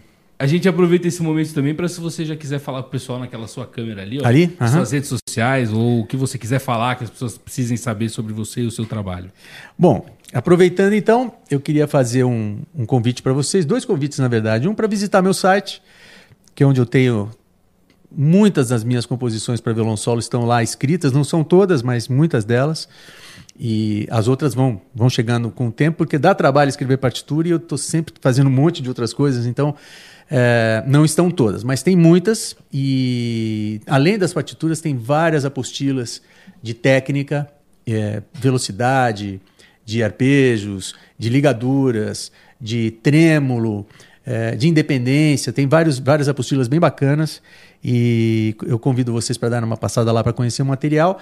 E o outro convite que eu vou fazer para vocês é de entrar na plataforma Fica a Dica Premium, onde eu tenho também alguns cursos relacionados a, a essas apostilas e algumas aulas onde eu pego algumas das minhas composições e mostro algumas curiosidades, aquelas coisas, normalmente aquele ponto onde o pessoal tem mais dificuldade, a gente mostra nesse, nesse quadro chamado Aprenda com o Compositor, tudo dentro da plataforma do Fica a Dica Premium, que é a plataforma gerenciada pelo Nelson Faria, eu acho que todo mundo conhece, o mesmo que faz um café lá em casa, aquele guitarrista fantástico que improvisa pra caramba. Bom, todo mundo conhece o Nelson, o Nelson é um nome que é, é uma sumidade hoje. E ele que é o diretor da Fica, do Fica Dica Premium. Então, dê uma passada, é uma plataforma muito interessante. Além do meu trabalho lá, tem é, aulas de dezenas de professores maravilhosos, só gente de primeira linha. Então, vale a pena a mensalidade. Existe uma mensalidade que você tem que pagar para ter acesso a todo o material. Se você paga essa mensalidade, você tem acesso a tudo, né? Vale, vale muito a pena. Então, façam essa visita que eu tenho certeza que vocês não vão se arrepender. E qual que é o seu site que você tinha falado? No o meu é ulicesrocha.com. Ulicesrocha.com. Não Ulisses tem Rocha mais fácil de achar. Não tem, não tem. Beleza. Instagram, alguma coisa que você queira? Instagram, Ulisses Rocha, L, é, é, o L de Loureiro, né? Certo. Que eu sou Loureiro da Silva, sou Rocha Loureiro da Silva. Tá. Então eu coloquei Ulisses Rocha L, é o meu Instagram, e o, o, o meu YouTube, Ulisses Rocha Guitar. Beleza. Acho que foi o tempo certinho. Vejo o Rafael entrando por essa porta. Maravilha. Agora vai fazer o seu desafio lá. Você precisa escolher a música junto com o Ulisses. Tá bom. Tá? E aí, o que, que pode ser, hein? Você escolhe. Eu escolho? Você escolhe. é. Então vamos primeiro chegar num- numa coisa que a gente gosta, unani- unanimamente. Eu- você falou João Gilberto, pode Uhum. ser uma dessas harmonas com essas sacadas.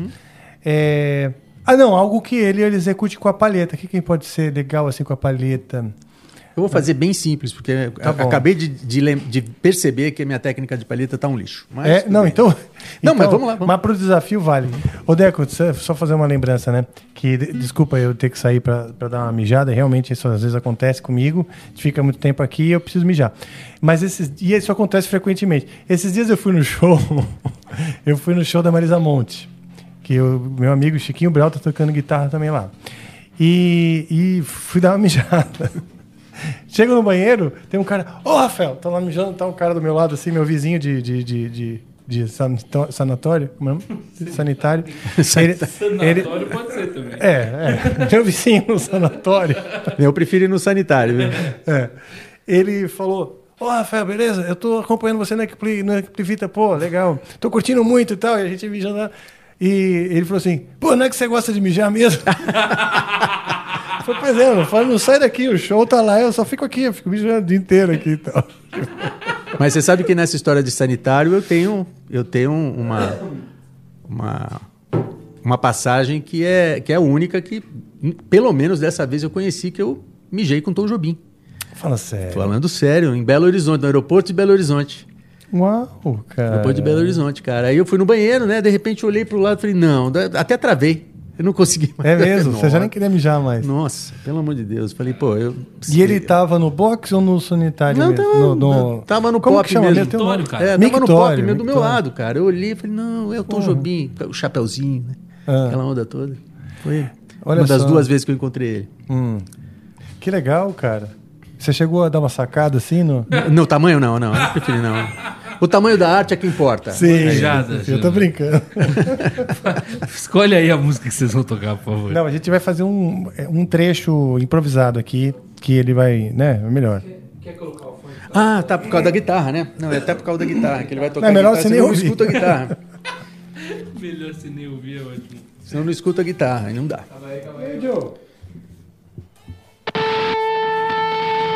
E esse meu botãozinho tá precisando de lubrificante. Passar um WD-40 depois.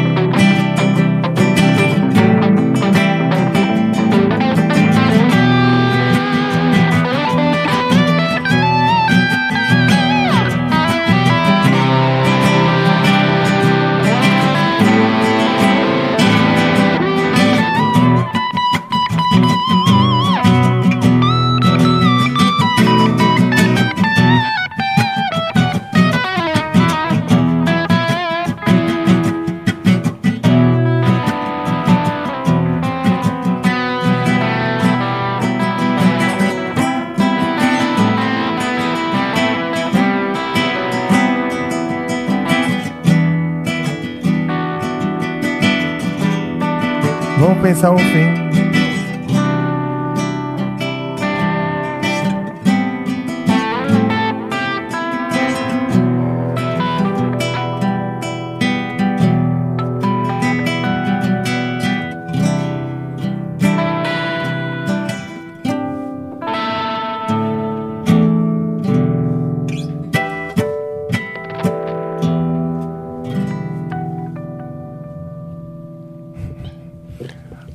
Esfregou na cara da sociedade. É, pô, esse aí, a gente- esse Cifra Clube ficou pequeno nesse aí, pô. É, né? Fala a verdade, tem uns que, eles, que são desafiadores, certo? Sim.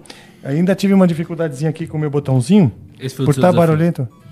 Por estar barulhento, eu não pude criar uma coisa que eu curto fazer, que é tirar um pouco esse.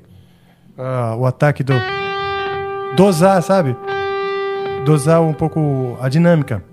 A mordida, né? Hã? Da, dosar um pouco a mordida, né? Quando Pois- você deixa com, com, a- é. com volume total, ele, ela morde sempre, né? Ela morde sempre, exatamente.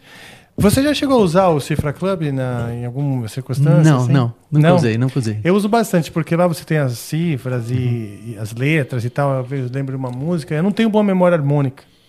Eu, eu, eu- eu lembro as músicas, conheço muitas músicas assim de. Ah, já ouvi, lembro um pedaço da letra e tal. Mas não sou aquele cara que lembra a- a- uma música e, e a harmonia está na memória. Uhum. Então eu uso bastante. Mas agora o que eu quero contar pro pessoal é que o Cifra Club tem também um, um negócio chamado Cifra Club Academy, Uhum. que são, é um plano mensal que a pessoa se inscreve e lá ela tá, tá disponível vários cursos, cursos para o cara se aprofundar em guitarra, violão, voz, teclado, ukulele, vários instrumentos diferentes. Então, basta você acessar cifraclub.com.br barra academy e aí aparece esse portal com um montão de aulas, um montão de, de cursos, com repertório variado para estilos diferentes. Né? Não é que o cara vai chegar lá vai aprender guitarra e só tem rock. Não, no curso de guitarra lá do, do Cifra Club Academy, tem vários estilos, que você passa por vários estilos no curso de guitarra, com um repertório super extenso para você aprender a tocar. Então é bem legal. Ah, visite lá o Cifra Club Academy, cifraclub.com.br barra Academy. Depois manda pra gente aí uma mensagem e diga se você não, se você gostou, tá bom? Valeu. É isso aí, esse foi o, o desafio Cifra Club. Ah, deu uma esfriadinha? Deu uma esfriadinha. Não, mas tudo bem, tudo bem. E aí, só falta o violão também sentir. né? Ah, mas vai sentir. Aí a gente corrige, não tem problema. Hum. Cara, esses os festivais que você já passou, né, que você já participou, festivais de jazz, o famoso Festival de Montreux, Quebec, Festival de Paris e tal, é, foi em circunstâncias diferentes? Como foi? Olha, cada um é uma história, né? É, o primeiro que eu participei, o primeiro festival internacional que eu participei foi o de Paris. E, e foi uma coisa assim. ah, um, um, uma- uma- um casal né, de, de músicos e produtores muito conhecidos na época, eles trabalhavam muito na área de publicidade, a Teresa Souza e o Walter Santos. Eles resolveram montar uma gravadora chamada Som da Gente. Eu acho que eu lembro, hein? E o Som da Gente é, foi uma gravadora que se especializou em música instrumental. Quer dizer, eles. O Hermeto não era dessa. Era. Ah, Era, então é isso. exatamente. O Hermeto Pascoal era dessa gravadora. Né, era dessa gravadora e muita gente era dessa gravadora. O Dalma dessa gravadora, né? O Roberto Sion, Nelson Aires, o Ah, de Gato, tá. Hermeto Pascoal, enfim. Muita gente participava. E eles entraram assim com um patrocínio forte, de patrocínio de banco e tudo mais, e eles entraram para valer no mercado, né? E gravaram vários caras. E nessa primeira etapa, nessa primeira leva de gravações, eles conseguiram um contato muito importante com a organização do Festival de Jazz de Paris. Então, ah, eles selecionaram assim três grupos que iriam representar o Brasil nesse Festival de Jazz de Paris e o Dalma era um deles. Olha que legal. Então, fomos, fomos o Dalma, foi o, o grupo do. ah, na época, qual era o nome daquele grupo? Era o grupo do Hamilton Godoy, e foi ah, o Hermeto Pascoal. Né? Então, Mas ah, não era o Zimbrutril. Do amigo. não, não era o, o som da gente era, era outro, outro pessoal. Né? Então fomos lá, três grupos, e a gente foi representar o Brasil nesse festival. Foi, foi o primeiro que a gente participou. Essa foi uma história. A outra história dos festivais da- do Canadá aconteceu porque tinha uma produtora lá brasileira que vivia no Canadá, se apaixonou pelo som do Dalma e convidou a gente para ir para o Canadá para fazer Quebec, Ottawa e Montreal. Pô, que né? legal. E, enfim, aí cada, cada história tem uma, cada festival tem uma história. Eu participei de alguns com o Dalma, alguns sozinho, alguns, outros com o César Camargo Mariano, que eu também toquei com ele um tempo. Enfim, são histórias que vão se sucedendo, cada uma delas tem um, um, uma coisa diferente. Participei de muitos festivais de violão, né? Na Europa, tem muitos festivais é, Tocando exclusivamente solo. tocando solo, exclusivamente para o mundo violonístico. Que É legal. E aí você tocava suas peças. Olha, 90% do meu repertório é das minhas composições. Né? É, muita gente me cobra ah, tocar peças de outras pessoas, de outros compositores, fazer outros arranjos e tal. O que eu acho muito legal, eu toco pouca coisa. Né? Eu sempre toco músicas que eu gostaria de ter composto. né? Então, Ah, legal. quando tem aquela música que eu falo, pô, essa música tinha que ter sido minha, é aquela que eu vou lá e, e faço o arranjo e toco. Mas como eu tenho um trabalho grande de composição, eu acho que é uma perda de tempo eu ficar. É, porque fica mais fácil, às vezes, para as pessoas escutarem um outro trabalho, eu acho que é uma perda de tempo ficar tocando o que, na verdade, eu tenho outra coisa para tocar. Quer dizer, o meu repertório, é, o que eu quero mostrar mesmo para o pessoal são as minhas composições, né? Sim. Então, já que eu construí essa história como compositor, eu prefiro tocar o, o meu repertório é, autoral.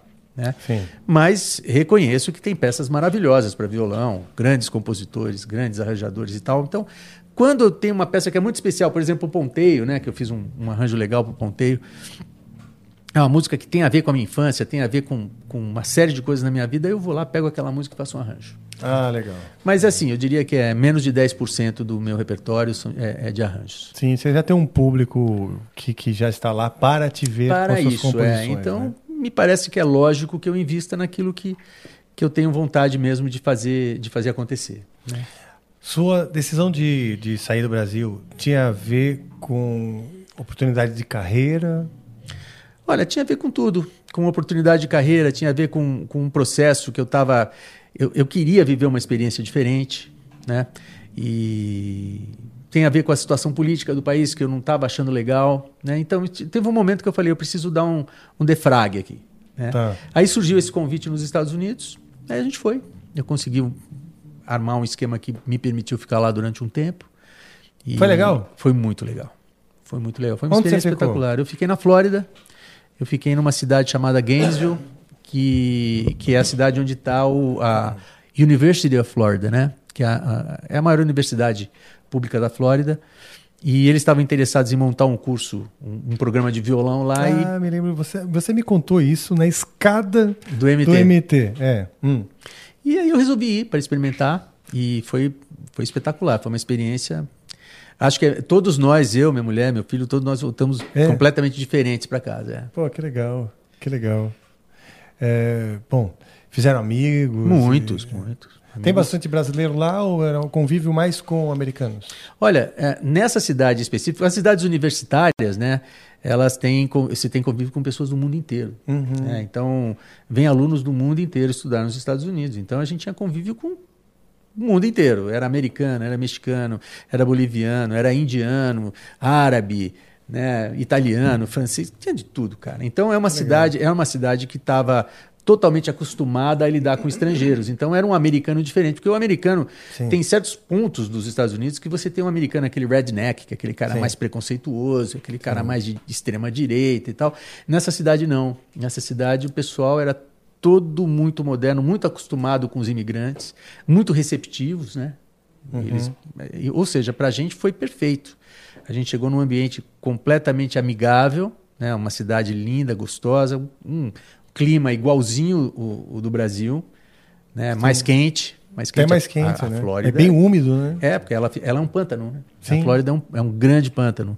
Então, é, a até gente estranhou história- muito pouco. Teve até uma história não, não tão. não faz tanto tempo, uns dois, três anos. um jac- Uma criança, um jacaré que comeu uma criança. Sim, brasileiros, né? Eles foram para um hotel, no- num resort, e, e Lagoa, nos Estados Unidos, você não entra. Na, na Flórida, você não entra em Lagoa sem saber o que está lá dentro, porque jacaré lá é que nem jacaré no Pantanal. Né? Exatamente Não, igual. e nós estamos falando até de crocodilos gigantescos que eles É, têm lá. eles não são gigantescos. Lá eles Não? têm o, o alligator, né? O Tá. alligator é um jacaré grande, mas Tá. é- ele chega assim a 3 metros, não é 8, 9, que nem Ah, os da tá. África, não. Ah, tá. Mas aqueles de 3 metros já comem. Pô, bicho, me come fala, muita 3 gente. metros daqui dessa mesa até o É, sofá. ali. tem uns grandões. E você, eles não são separados de você. Tem, tem lugares que você vai que eles estão soltos. Você Pois passa no meio deles. A gente tinha lá no perto da cidade, tinha um lugar desse que a gente visitava. Quando eles vinham tomar sol, você passava no meio. Então tem um, É mesmo? Tipo assim, você não passa na frente, você passa por trás, né?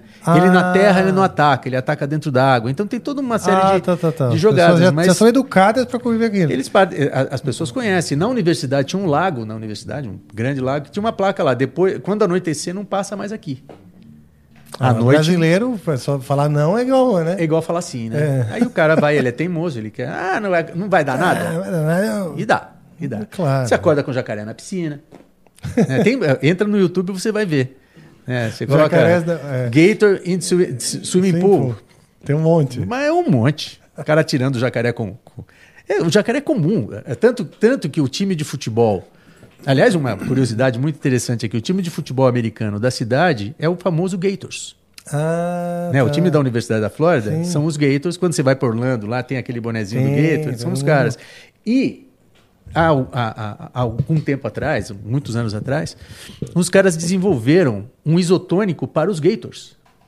Ah, é? Como assim? É, um- é uma substância para reidratar os, os Gators nos intervalos dos jogos, dos intervalos Ah. das- da- da- dos tempos do jogo. Né? Os Gators do, do time ou O time, Gators não, do... os time. Ah, tá. O time dos Gators. vão dar Não, não. um Gatorade ali pro... Então. E, Ah, e- daí que veio o Gatorade? O Gatorade, exatamente. Ah, é o aditivo dos. Gators. Então o Gatorade foi desenvolvido na Universidade da Flórida. Ah, que interessante. É, tem- é- é a par- particularidade dessa cidade. É a terra dos Gators e a terra do Gatorade. Ah, que legal, cara. Pô. Tem muita bom. coisa, muita coisa interessante que a gente conviveu, a gente viu acontecer por lá, era muito legal. Que legal, cara, que legal. Ah, pô, muito bom, muito bom mesmo. Ahn, que mais, cara? Que mais que eu queria saber? Tem muitas coisas, né? Que eu tava. Você viu que eu tava cheio de curiosidades. Vou ler aqui então minha pauta. Vamos lá. Ah, lembrei. E o, você insti- instituiu esse curso lá na Sim. universidade Uhum. e funciona ainda? Funciona ainda. E como é que foi para você se desligar? Não, eu tive. eh, Chegou A um ideia era só momento- instituir a parada. Era instituir a parada, Ah, era criar tá. o curso, criar um fluxo de alunos para o curso. Entendi. E depois entrou um, um outro professor no meu lugar e ele está tocando a história para frente. Entendi. Já era previsto então essa, essa história? Sim, sim, sim. Entendi. Já seria temporário tal. Sim, sim. Eu, sa- Ah. eu saí, eu saí daqui sabendo que eu ia voltar. Entendi. Bom, muito bom, cara, muito bom. É, Eu esqueci de falar da independência que, da- das mãos, né? Que a gente fala assim no, no, no, no, no- Cifra Club Academy, que eu tô lendo aqui, ó. Esqueci de falar sobre o, a prática da memória muscular e a independência das mãos, que faz parte dos cursos lá do Cifra Club Academy, mas que também faz tudo a ver com o estudo que a gente estava pegando aqui, né? Uhum. O que, que acontece? Eu acho que eu vou, vou precisar realmente me aprofundar num negócio que eu vou aprender o estudo agora. Uhum. Eu vou ler com calma e, e- e me aprofundar. Agora, eu estou com muita vontade de, de ter umas aulas contigo. Você dá aula on- online? Eu dou aula online, mas você vai aprender o que comigo, Rafael? Pô, bicho, um monte de coisa. Ah, tá louco. Um monte de coisa. Imagina. Pelo menos trocar ideia, né? Pelo menos eh, tenho tanta curiosidade a respeito de harmonia. Por exemplo, né? Por exemplo, tudo isso que a gente estava falando de estruturar é, o, o- como o pensamento musical. E eu acho que o, eu tenho muitos amigos guitarristas, tenho amigos também que tocam outros instrumentos e violão, etc. Mas ah, os meus amigos ah, compositores, né, que, que usam o violão como instrumento para compor, eu, eu, eu não tenho muitos, né? E, e eu componho muito no violão. Até as músicas que eu toco na guitarra, eu componho no violão. E acaba sendo um processo um pouco solitário, porque também essa especificidade né, de fazer assim dessa maneira é algo que eu vou fazendo. E, e- e também ouvindo os violonistas, claro, porque eu, eu, eu, eu percebo né, no violão o, o baixo, a harmonia, a, a, a ponta, a melodia, etc., as ideias se entrelaçando, né? Porque eu estou acostumado a ouvir no violão. Mas sim, gostaria de, de, de me aprofundar, pô, me aprofundar na técnica. Eu não sei nem, por exemplo, se a minha posição de mão tá certa, né? Eu toco, tipo, eu, eu- até os estudos do Vila Lobos, eu peguei e comecei a fazer com um professor, depois abandonei o professor por conta de, de- de- das coisas da vida, né? Seja turnê ou compromissos que sejam. E fui estudando sozinho, sem ter ninguém para corrigir posição de mão, nada disso, sabe? É, por exemplo, a questão da unha, né? Que, que é uma coisa importante para tocar o violão, né? É, eu acho. Tem gente que toca sem unha. Né? Exi- existem violonistas que tocam sem unha, inclusive é, o Francisco Tárrega, né, que é o, é o, o, o violonista aí da- do final do século XIX, do- meados do século XIX, foi o cara responsável por trazer o violão de volta para o cenário erudito. Né? Uhum. Que o violão virou um instrumento de ralé, né? Sim. Naquela época, e depois ele retornou ao, ao- às salas de concerto graças ao trabalho do Francisco Tárrega, que era um grande compositor e um grande transcritor de obras não originais para violão. Sim, eu vi muita coisa. E ele é considerado o grande violonista clássico de todos os tempos. Ele tocava sem unha. É mesmo? É. Há, há uma. Mas uma era com a polpa do dedo ou com um pouquinho Não, de não, unha? com a polpa do dedo. Há uma controvérsia. Tem, um, tem um- uma série de pesquisadores, alguns pesquisadores acreditam que ele, fazia, que ele tocava sem unha porque ele gostava mais do som aveludado dos dedos. E tem uma outra corrente que acha que ele teve uma doença nas unhas e que, ele, que as unhas caíram e ele teve que tocar sem unha. Eu não sei te dizer, eu nunca fui estudar isso com profundidade, não sei te dizer qual dessas histórias é a versão verdadeira. Mas ele não tinha unha. Isso é, é real. Olha. Sabe que eu contei uma história esses dias aqui no Amplifica, vou contar de novo. Porque você falou do, do violão, né, essa coisa de o violão é um instrumento, pô, que, sei lá, descende do alaúde, tem, tem toda a sua, sua história e merecimento. Mas, por ter se tornado também um violão, um instrumento muito popular, perdeu, o, perdeu um pouco o seu prestígio em determinado momento. Eu finalizei o colegial nos Estados Unidos e lá eu tocava tuba. Aprendi a tocar tuba na Uhum. Na Band. Marching Band. Na é. Marching Band. Que é um espetáculo. Aquilo é, Que é um espetáculo. Aquilo é fora de série. Essa cultura da Marching Band é um negócio emocionante, cara. Eu ficava encantado com isso. E você pega vários músicos, né? Uhum. Que hoje, os músicos, músicos profissionais, quando criança, passaram um marching band. Agora, você vê, uma educação musical. A nossa é um coquinho que, que em belo momento da, da, da, da, da vida, da, da educação da criança, some. É. E a flauta doce, etc. Mas, porra, você ter como educação musical no berço um marching band. Não, é demais. Aquilo é espetacular. Eu, eu, eu, eu já tinha ouvido falar em Marching Band, mas eu não tinha visto. E aí, na primeira semana, eu fui buscar meu filho na escola, né? Que matriculou garotada tal. Ele entrou e eu fui buscar o cara, três da tarde. né?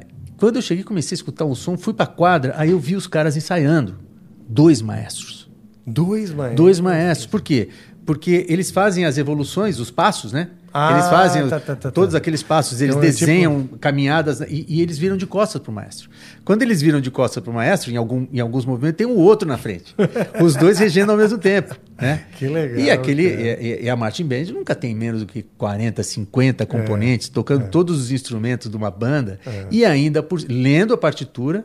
E Às ainda tá por cima pendurada a fazendo partitura aqui no e peito, fazendo né? evoluções de, de passos, né? Quer É. dizer, tantos passos para frente, tantos passos para o lado, é um negócio espetacular. É espetacular. É espetacular. Se você, e, e se você entrar no YouTube, tem algumas coisas, tem algumas marching bands que são as campeãs americanas. Os caras fazem coisas inacreditáveis. Inacreditáveis. É, Arranjos inacreditáveis, né? Porque aí tem um arranjador, normalmente da faculdade de música local, ele começa a escrever para marching band. Eles fazem os arranjos de música do Mário, né? faz arranjo para música trilha sonora de cinema. E, e é só arranjo É só top. é aquele negócio. E tem uma, traci- uma tradição da metaleira, né? Tem uma tradição de, da, da, da Sim, música escrita para metais, John Cara, Philip aquilo é uma loucura. É um berço, é um berço de educação musical inacreditável. E, e eles, eles fazem competições, né? Sim. Eles fazem competições. Então, Na- na- na- quando eu estava lá, né, na, high school, fazendo, finalizando, obviamente era uma, uma escola pequena, a cidade era minúscula, a cidade tinha 2 mil habitantes, né? Mas tinha um marching band, Ah, tem sim. que ter, é orgulho, né? Tem que ter. Cultural tal. Tinha, sei lá, umas 30 pessoas, né? Não, 20 e poucas. Na metade dessa. Você falou que tinha 80, essa que você viu? eu não contei, Uns 40, mas, mas era, muita era- gente. era mais de 50. É, então. Era uma marching band grande, que é uma escola grande, né? Então, voltando ao violão, o que aconteceu? Eu voltei para o Brasil, queria estudar música, fui na USP e conversei com o reitor da USP, que era, na época, o Johnny, algum nome, não lembro o nome dele. E, e, e olha só o que aconteceu. Ele perguntou para mim, qual é o seu instrumento? Eu falei, violão. Né? É, ele falou, bom, violão não é instrumento. Eu sei de quem você está falando. Sabe? Eu esqueci o nome dele.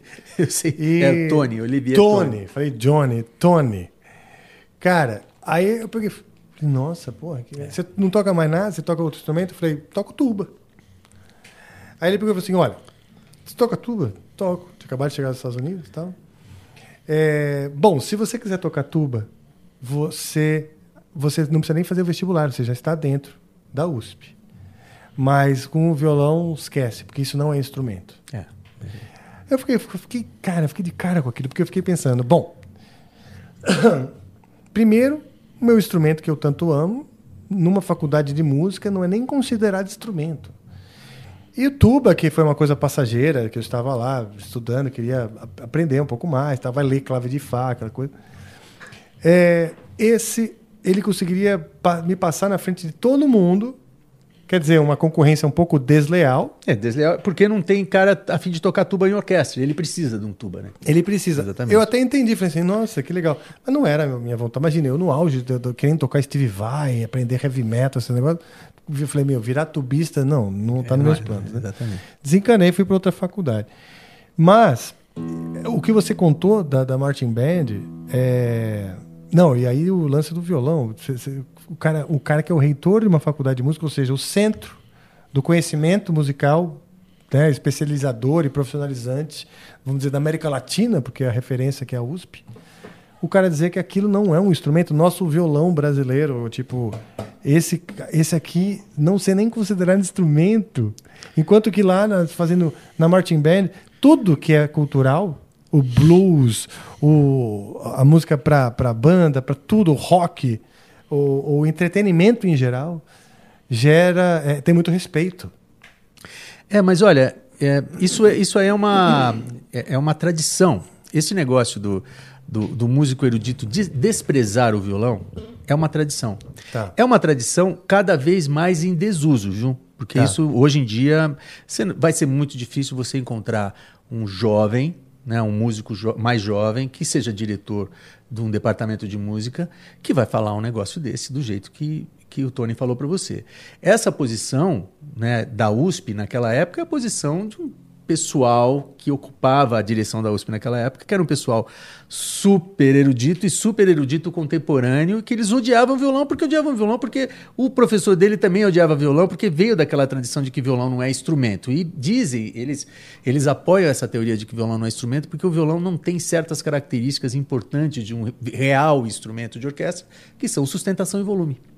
Ah, tá. Né? pode. Como o violão não tem sustém, o sustém de um violino, e não tem o volume de um, de um instrumento de sopro, por que, que eu vou usar esse instrumento? Então não presta esse instrumento. Só que essa, essa, essa visão ela foi reproduzida de geração para geração sem o cara parar para pensar o tamanho da besteira que ele estava pelo que ele estava reproduzindo e ainda por cima assumindo a posição e falando isso. E eu vou te ser sincero, eu escutei isso não há tanto tempo atrás de um músico muito conceituado, um grande pianista, não vou citar nome aqui, Tá.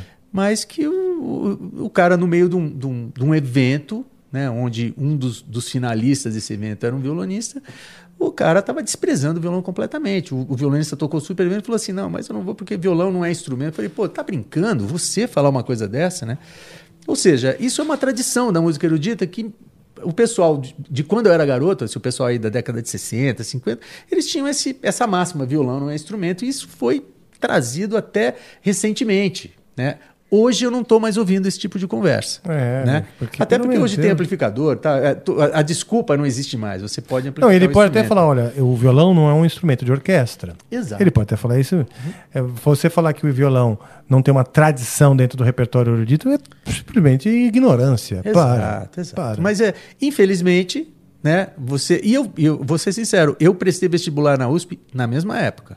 E não entrei Ah, porque é? era, e, e não entrei mesma porque era, coisa. Não entrei porque era violonista. Mas claro, então, mas tinha um evidente. professor de violão lá, eu não lembro quem era, se era o Turi. Não, não Mas era o ele, Turi. não, é o Edelton. Mas ele, o Edelton já entrou numa fase posterior onde esses caras não eram mais diretores da USP.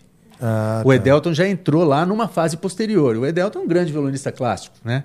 Hoje até hoje tem aula de viola caipira. O Ivan Vilela ele, ele cuida disso. Mas a Ah, USP é, mudou legal, muito. Isso bom. era característica daquele Dessa- momento que você Bom, entrou. Já que- fazem, já fazem mais de 30 anos. então, Exatamente. consegui- que bom. Imaginei mesmo. Mas hoje não é mais assim. É, né? imaginei. Porque Mas a é gente possível. pegou esse, esse. Nós pegamos esses caras. Eu peguei também. não é? Onde ah, você estudar música no Brasil, é, é, a educação musical no Brasil, ainda acho que que está engatinhando, especialmente no nível superior, né? Que é- não é tão conectada com as necessidades mesmo de um músico que precisa se profissionalizar. Eu concordo né? com você. Sabe?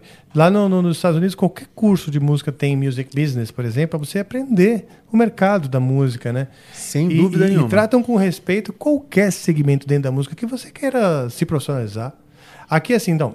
Você entra, é só uma análise estética e tal, e dentro da música erudita é a música contemporânea mais experimental possível. A música popular é o jazz de um nicho específico também, de uma panela de, de jazzistas do Brasil. E todo o resto se esquece. É, exatamente. É tipo, é, então, ok que existam essas- esses nichos um pouco mais xiitas, mas, cara, dentro de uma, de uma.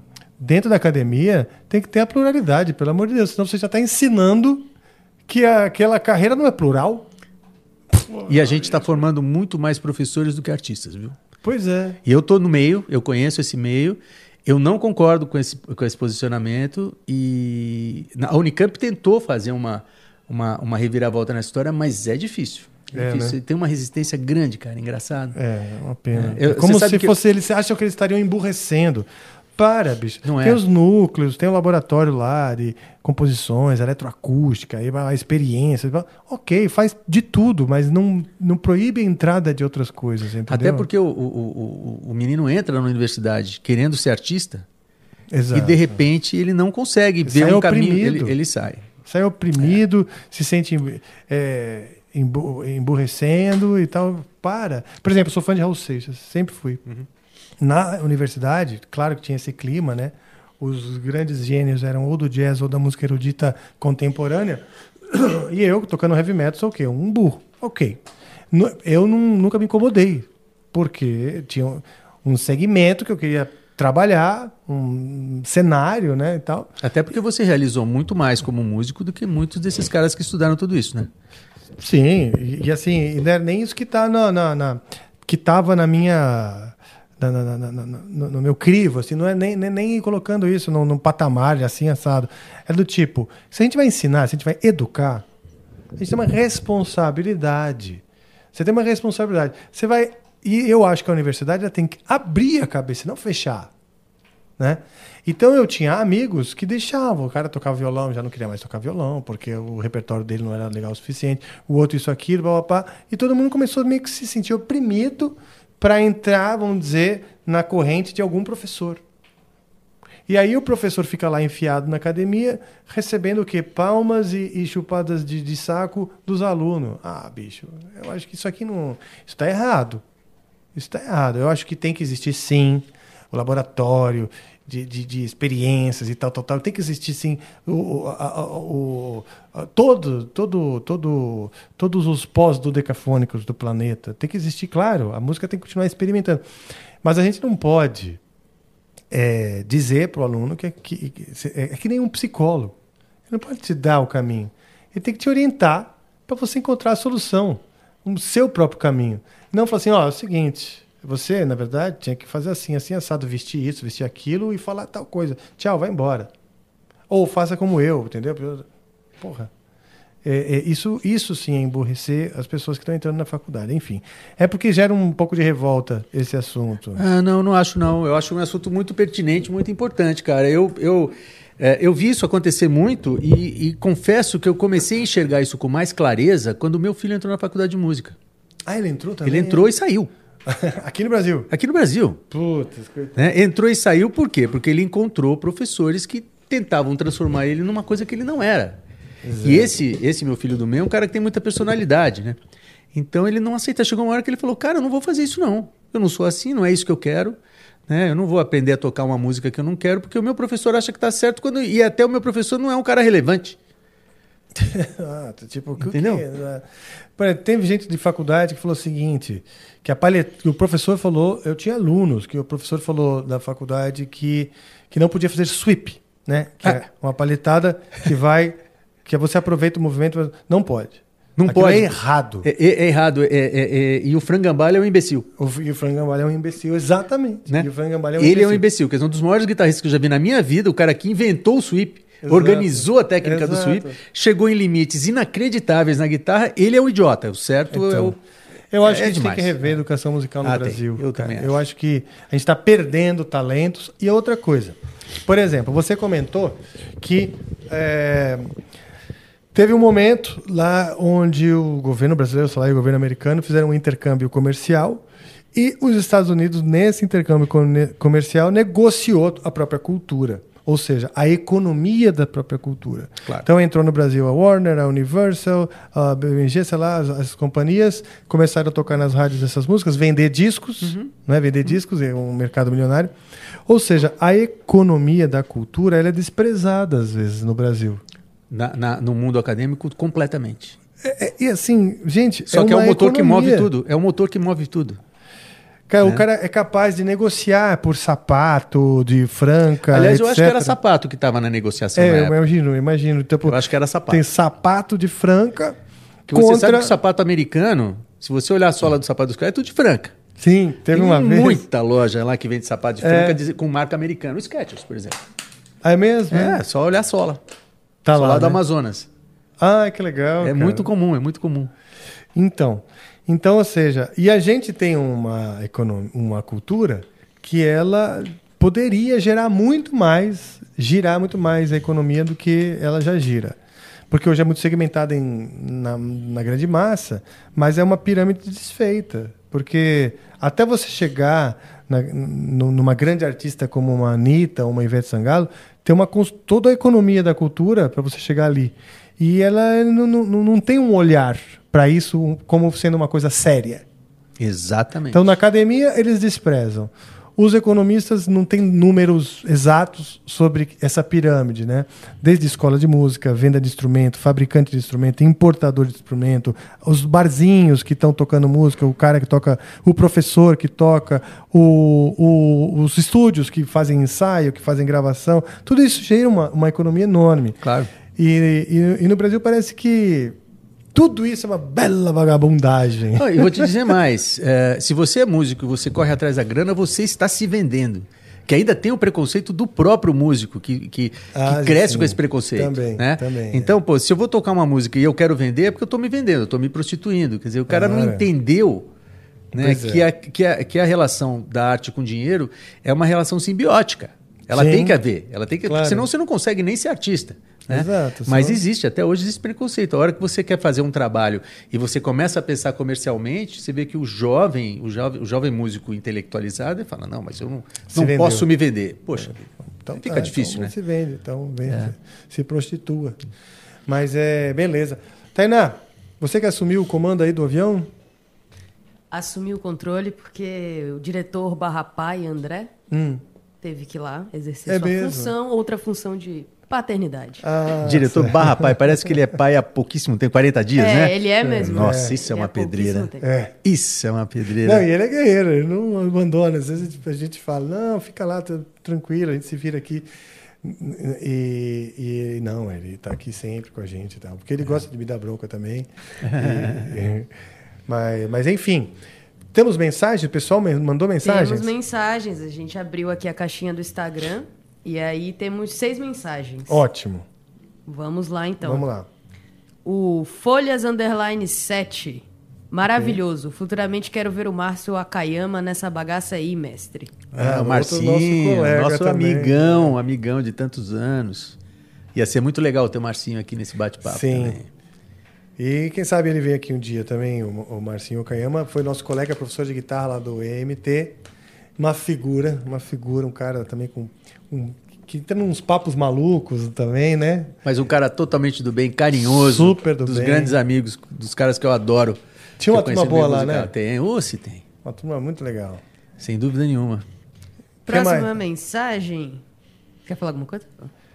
É, eu quero falar que eu tô feliz, que. que, que- que Eu te tô- interrompi.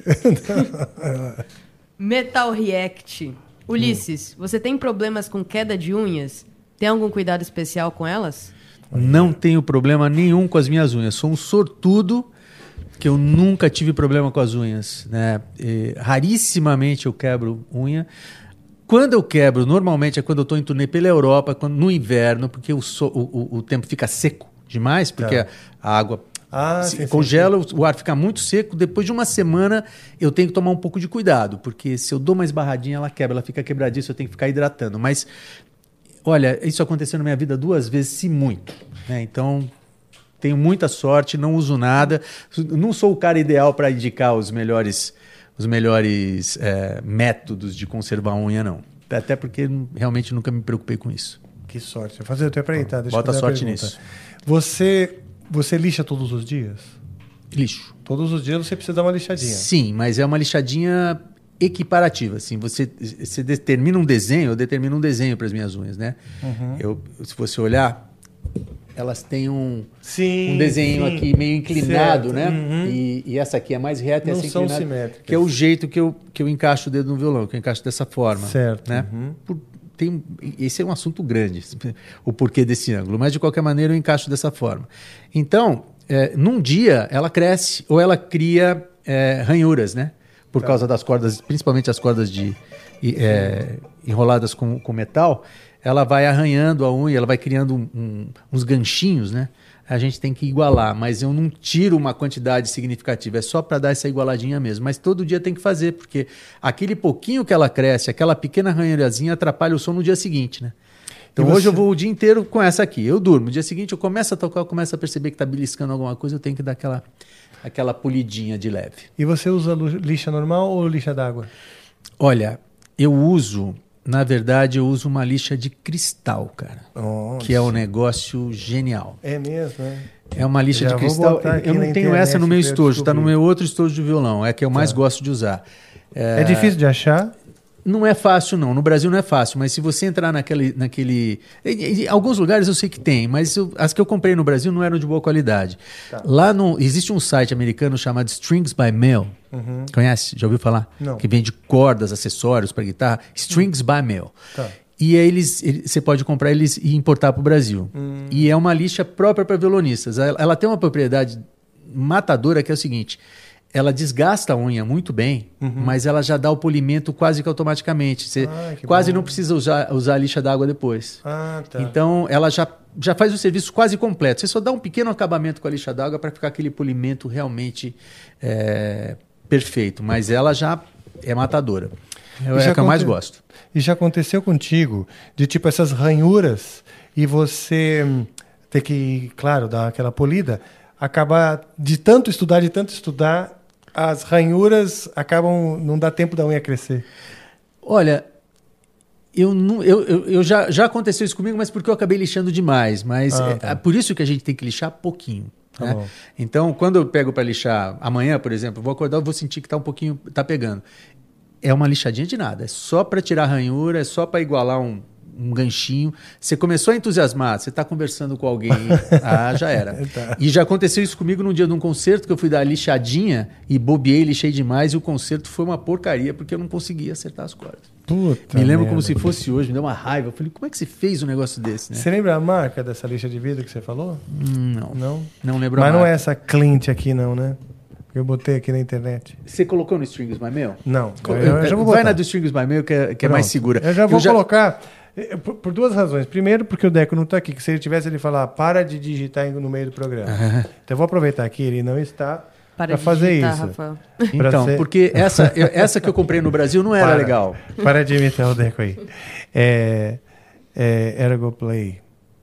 Não, então eu já vou colocar aqui, e, porque senão eu esqueço.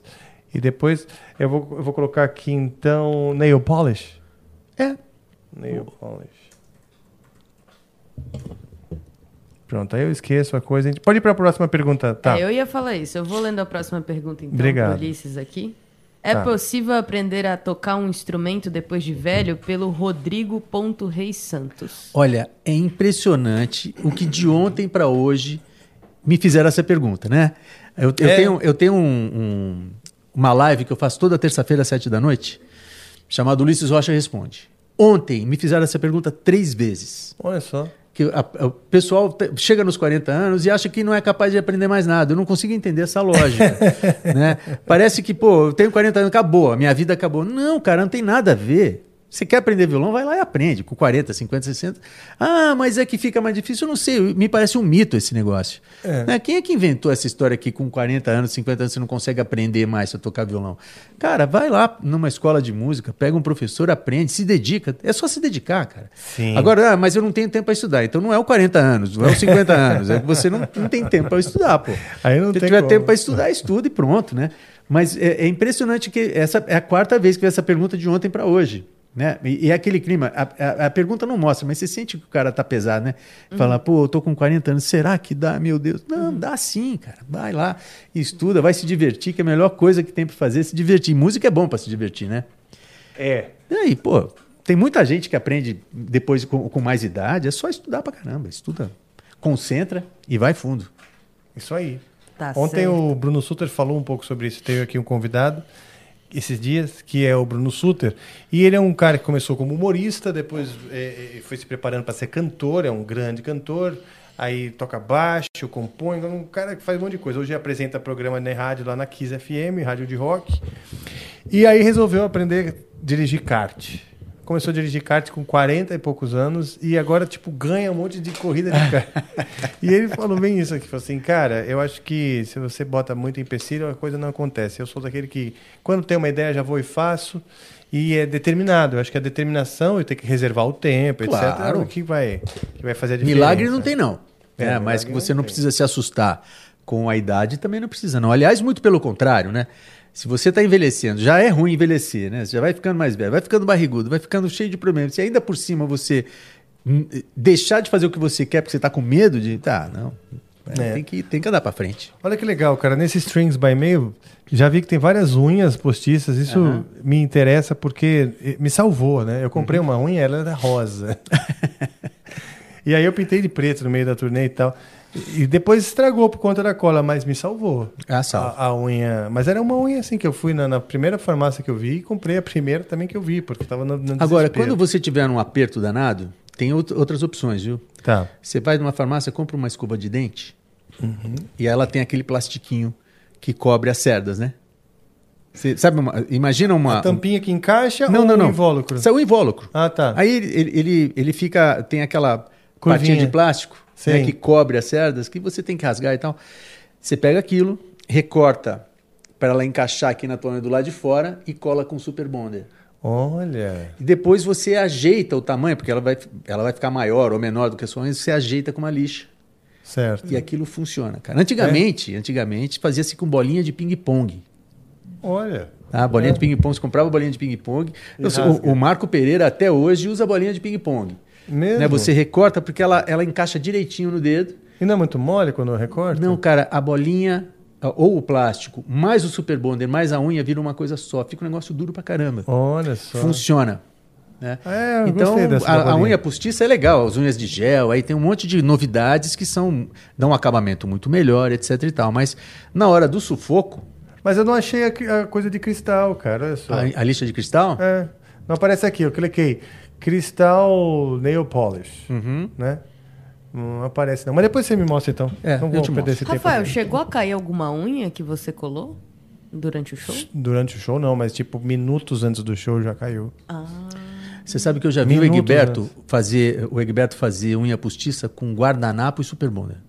Então eu fiz com papel higiênico e eu É. nem sabia que- que, Exatamente. tinha. Porque daí que aconteceu? A própria lua, a própria unha postiça, como não era muito própria, né? Fez uns sulcos ali Uhum. bem desagradáveis. Aí eu cheguei, fiz uma bolinha de papel higiênico, fiz uma gota de super bom, joguei a bolinha lá.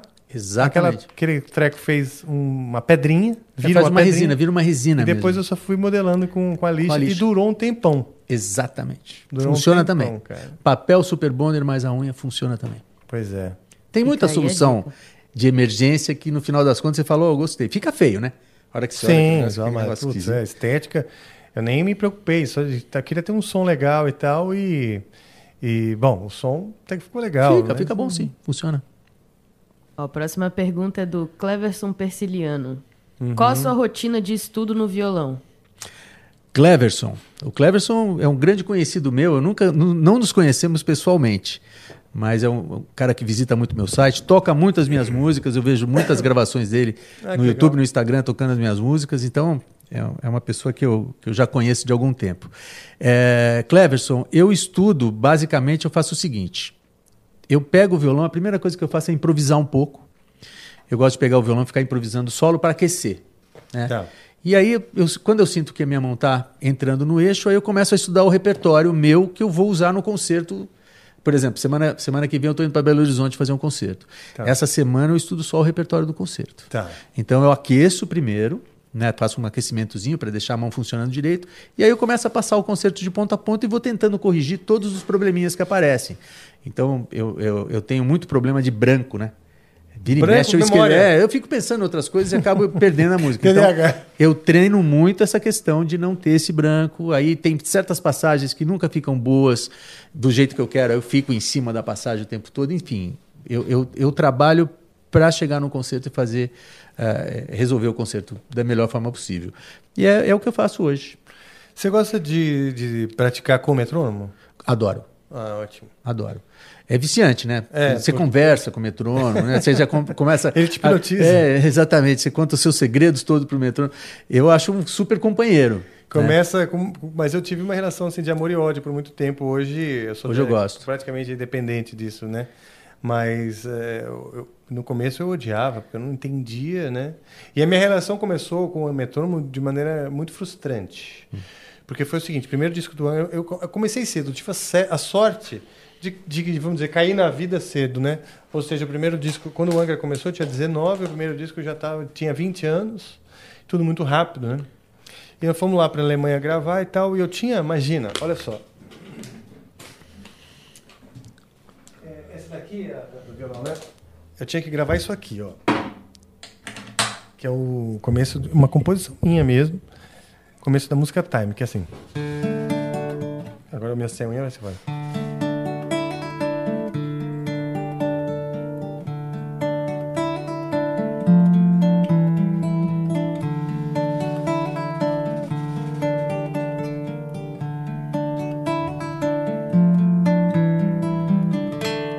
Aconteceu?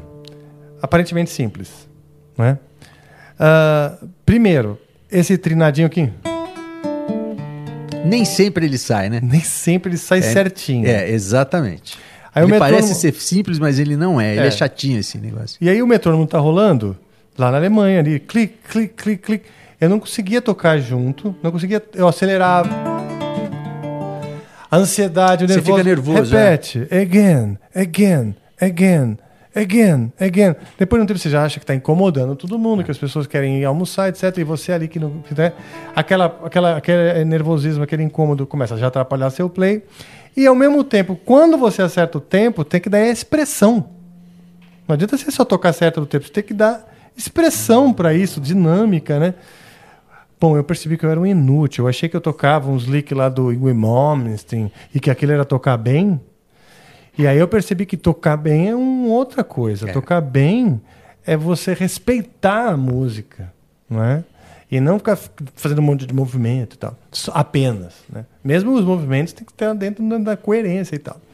Cara, aí toca, volta pro Brasil depois, né? Não, e no fim esse esse trecho virou foi feito em teclado. Não ah, Que não saía mesmo, né? não saiu. Cara, e, e tem dia que é assim, né? Tem dia que não sai, ponto. Não adianta, você vai tentar, vai tentar, vai tentar e não vai sair. Não vai. É, eu- e depois, às vezes, passa um tempo, você toca de novo e você, ai, cara, será que eu fui tão burro, caralho, que não, aquela porra não saiu, né? Que a- a- no fim das contas, os caras sequenciaram, fizeram um MIDI lá e virou uma introdução de um, uma espécie de um som de cravo.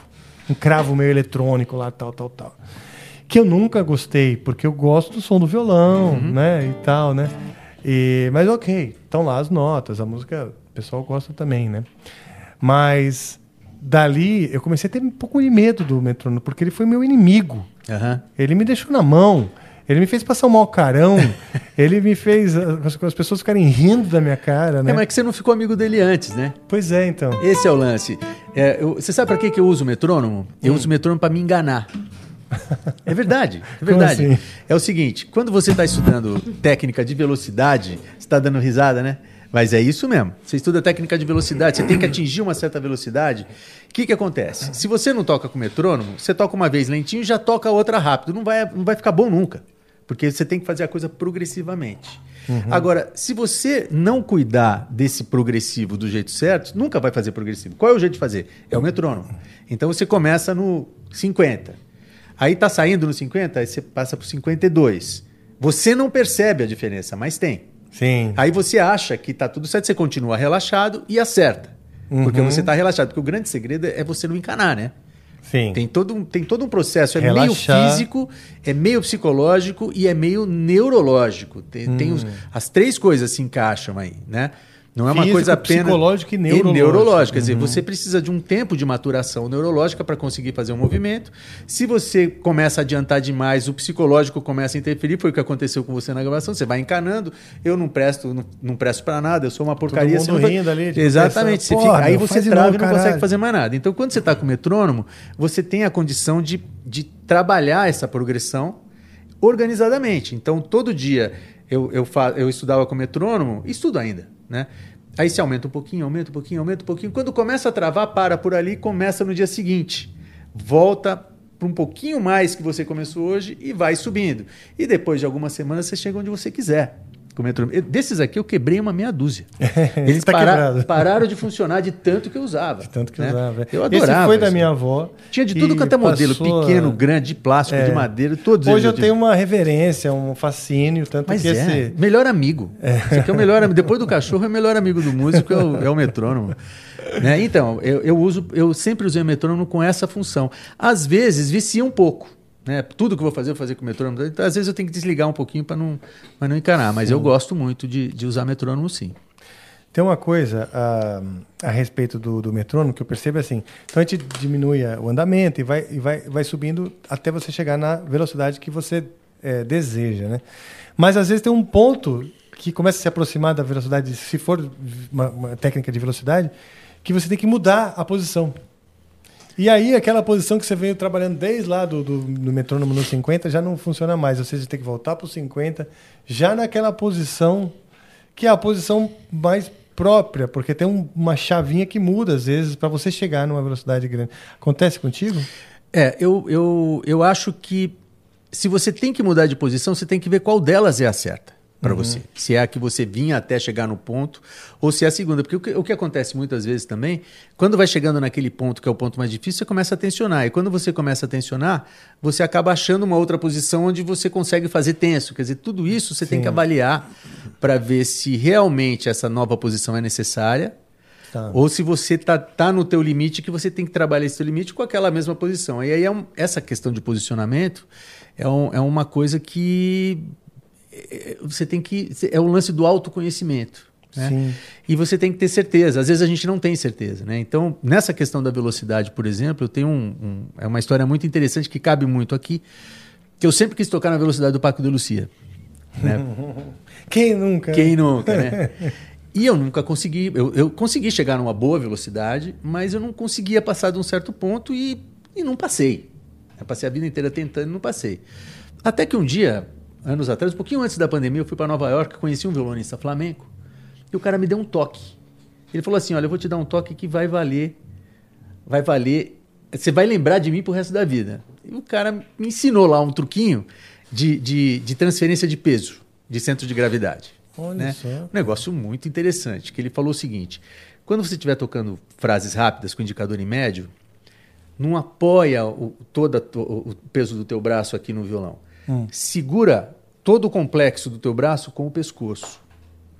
Ou seja, não é no violão que você eu, eu não posso ficar todo largado em cima do violão. Eu tenho que me manter sustentando a mão, o complexo todo, como se tivesse um fiozinho aqui no meu pescoço puxando, como se eu fosse uma marionete, tivesse um fiozinho puxando para cima. Ah, tá. Que você alivia todo o peso e você trabalha só realmente com o necessário aqui, porque o, o lance da velocidade tem a ver com quanto de força você coloca em cima da corda. Uhum. Se você está todo largado e joga todo o peso da tua mão aqui, você começa a, a mexer demais a corda e isso atrapalha E a velocidade. energia muscular. É energia muscular e atrapalhar na velocidade, seus movimentos ficam todos exagerados e não precisa.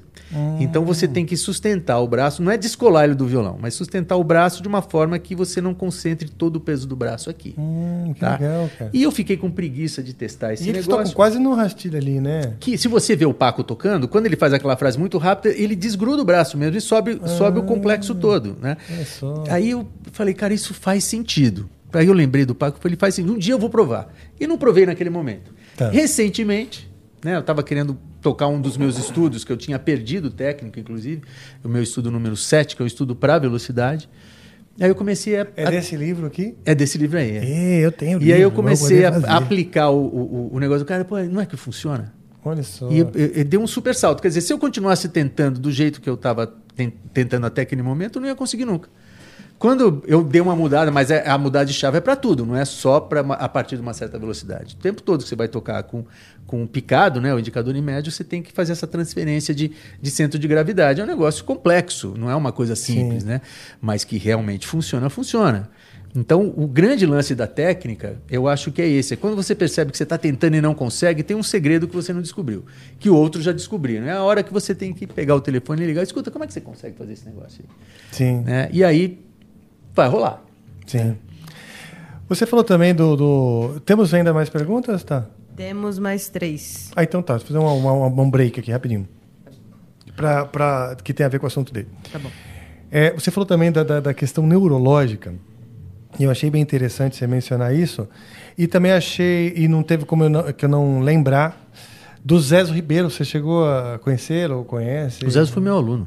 É mesmo, cara. Olha só. começo da carreira dele foi meu aluno. Olha que legal. Então, e ele está fazendo uma vaquinha para. Ele está com um problema neurológico, justamente. Ele está com Parkinson e, e, e Alzheimer, um diagnóstico terrível para um violonista. Ele não lembra as músicas, não lembra os movimentos. E tem uma vaquinha para ele levantar esse, essa grana que é para, para ele poder fazer o tratamento na Espanha. Então, no- a gente vai colocar aqui no link, na descrição, na descrição desse vídeo, vou colocar o, o link para essa vaquinha. Beleza? Tá, não podemos esquecer, Perfeito. tá bom? Porque aí a gente, já que, já que lembrei do assunto neurológico e tal, e tem provavelmente violonistas hoje assistindo a gente aqui, se puder, contribua com a vaquinha. Não falta muito, tá? Não falta tanto. É, quer dizer, faltam uns 15 mil reais, que é bastante, na verdade, né? Mas assim, se todo mundo se, se é, falar, mobilizar, sensibilizar, eu acho que ele chega nesse, nesse valor.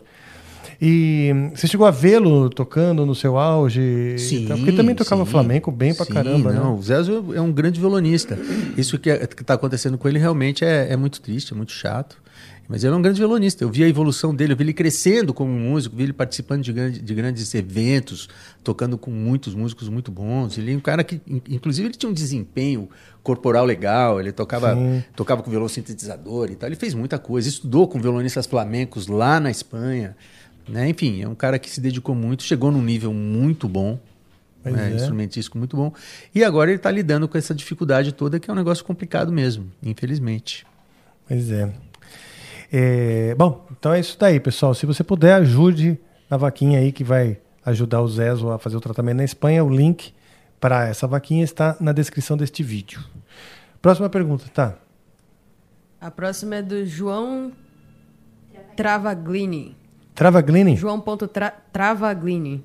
Hum, a gente já brincou de trava-língua aqui. É, Não é então. Travaglini, não? Deve ser Travaglini. Travaglini. Ah, tá. É, É. quando é o Italiano, né? É, Travaglini. Travaglini. Ulisses Rochas é. Eu vou falar fantástico.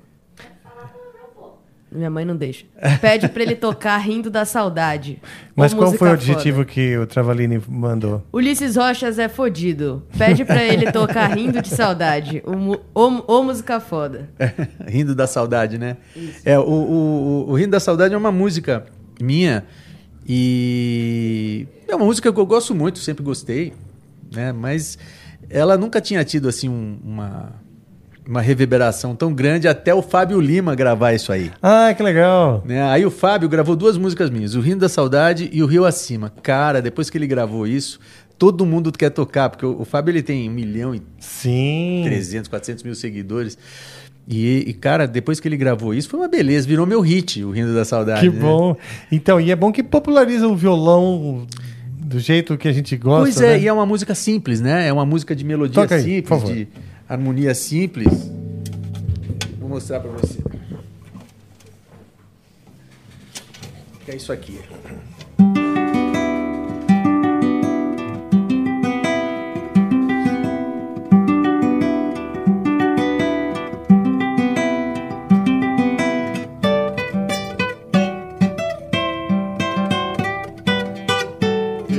Toco faz tempo.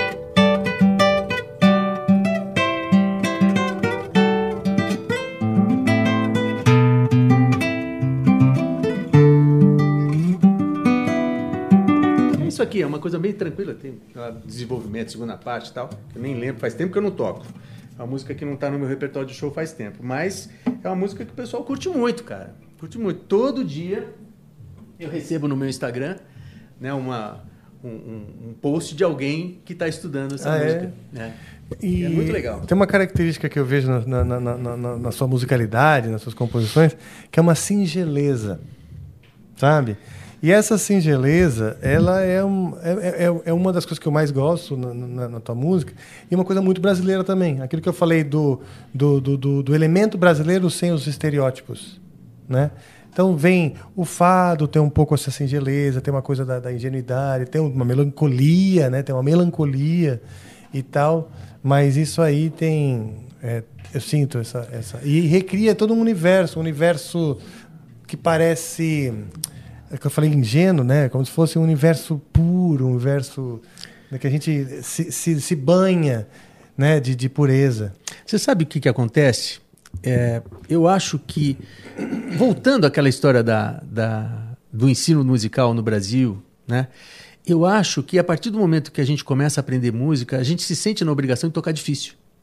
É, tem um, tem um Tem estímulo. uma né? pressão, É. tem uma pressão é, é, conjuntural que, que vai convencendo você que para você ser bom você tem que ser- tocar coisa difícil. Hum. E aí as pessoas meio que se viciam em tocar coisas difíceis. E se É. não for difícil, não presta. E esse tipo de princípio nunca me pegou. né? É. Eu gosto de música porque eu gosto de música. Eu gosto de- da música fácil, eu gosto da música que eu canto e me emociono com ela. né? Essa música, quando ela surgiu, ela, ela não tinha arranjo. Tá. Ela era isso aqui. Eu esse- essa introdução era essa aqui mesmo, né? Você começou pela introdução? né? Na, na verdade, eu comecei, eu peguei o violão, eu estava doente. Eu conto essa história. Eu eu estava com, com uma, uma super intoxicação alimentar que eu peguei em Goiânia.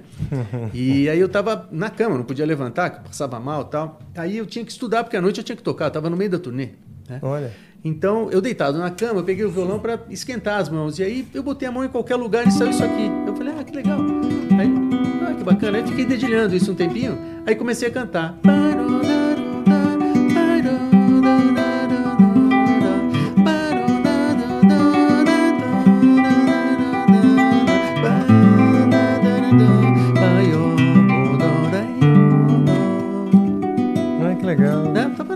Assim. Aí eu fiz isso aqui, eu falei, pô, isso aqui tá legal. Aí comecei a fazer o arranjo. Aí o arranjo veio depois.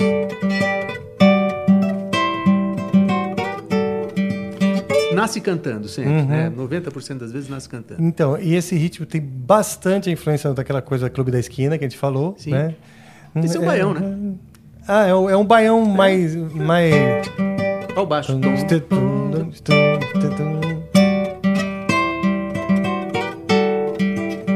Mas o Fá tá sustenido? Hã? O Fá é sustenido aí, né? Deixa eu ver. É, o... É, acho Então, é, a sétima ele- maior. é- Isso aqui é um, Isso. é um, é um Tira um pouco aquela né? cara do baião com a sétima menor, entendeu? Ah, sim, não. É o ritmo só que é baião. Só o ritmo Só que é o baião, ritmo, é isso que eu tô é. falando. Então já dá uma cara meio, meio Clube da Esquina. Que... Sim,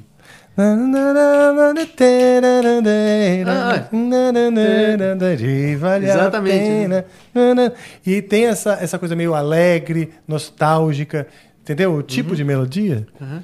Eu sinto que tem sempre assim, remete a lembranças, Sim. sabe? Para o meu, pro meu, pro meu senso, né? Sim, sim, não. Eu, eu quando componho, eu não componho para fazer uma peça, para fazer uma peça intrincada ou para fazer uma coisa. Eu componho para Para você mesmo. para mim mesmo, para eu curtir um sentimento que está me invadindo naquele momento. Sim, eu me identifico com isso aí, porque eu também faço isso. Eu comp- passo a maior parte do tempo no, no violão compondo e compondo coisas que nunca vão ser usadas, né?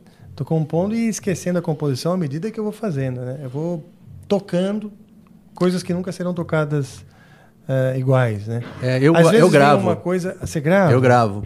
Eu quando, é, quando eu tenho uma ideia que eu sinto que é uma, uma coisa que vai ser que eu posso desenvolver, eu gravo. Gravo cantando no celular. Às vezes eu estou dirigindo, vem uma ideia, eu encosto o carro, gravo e depois eu pego em casa. Vou escutar Sim. aquilo, eu ponho no violão.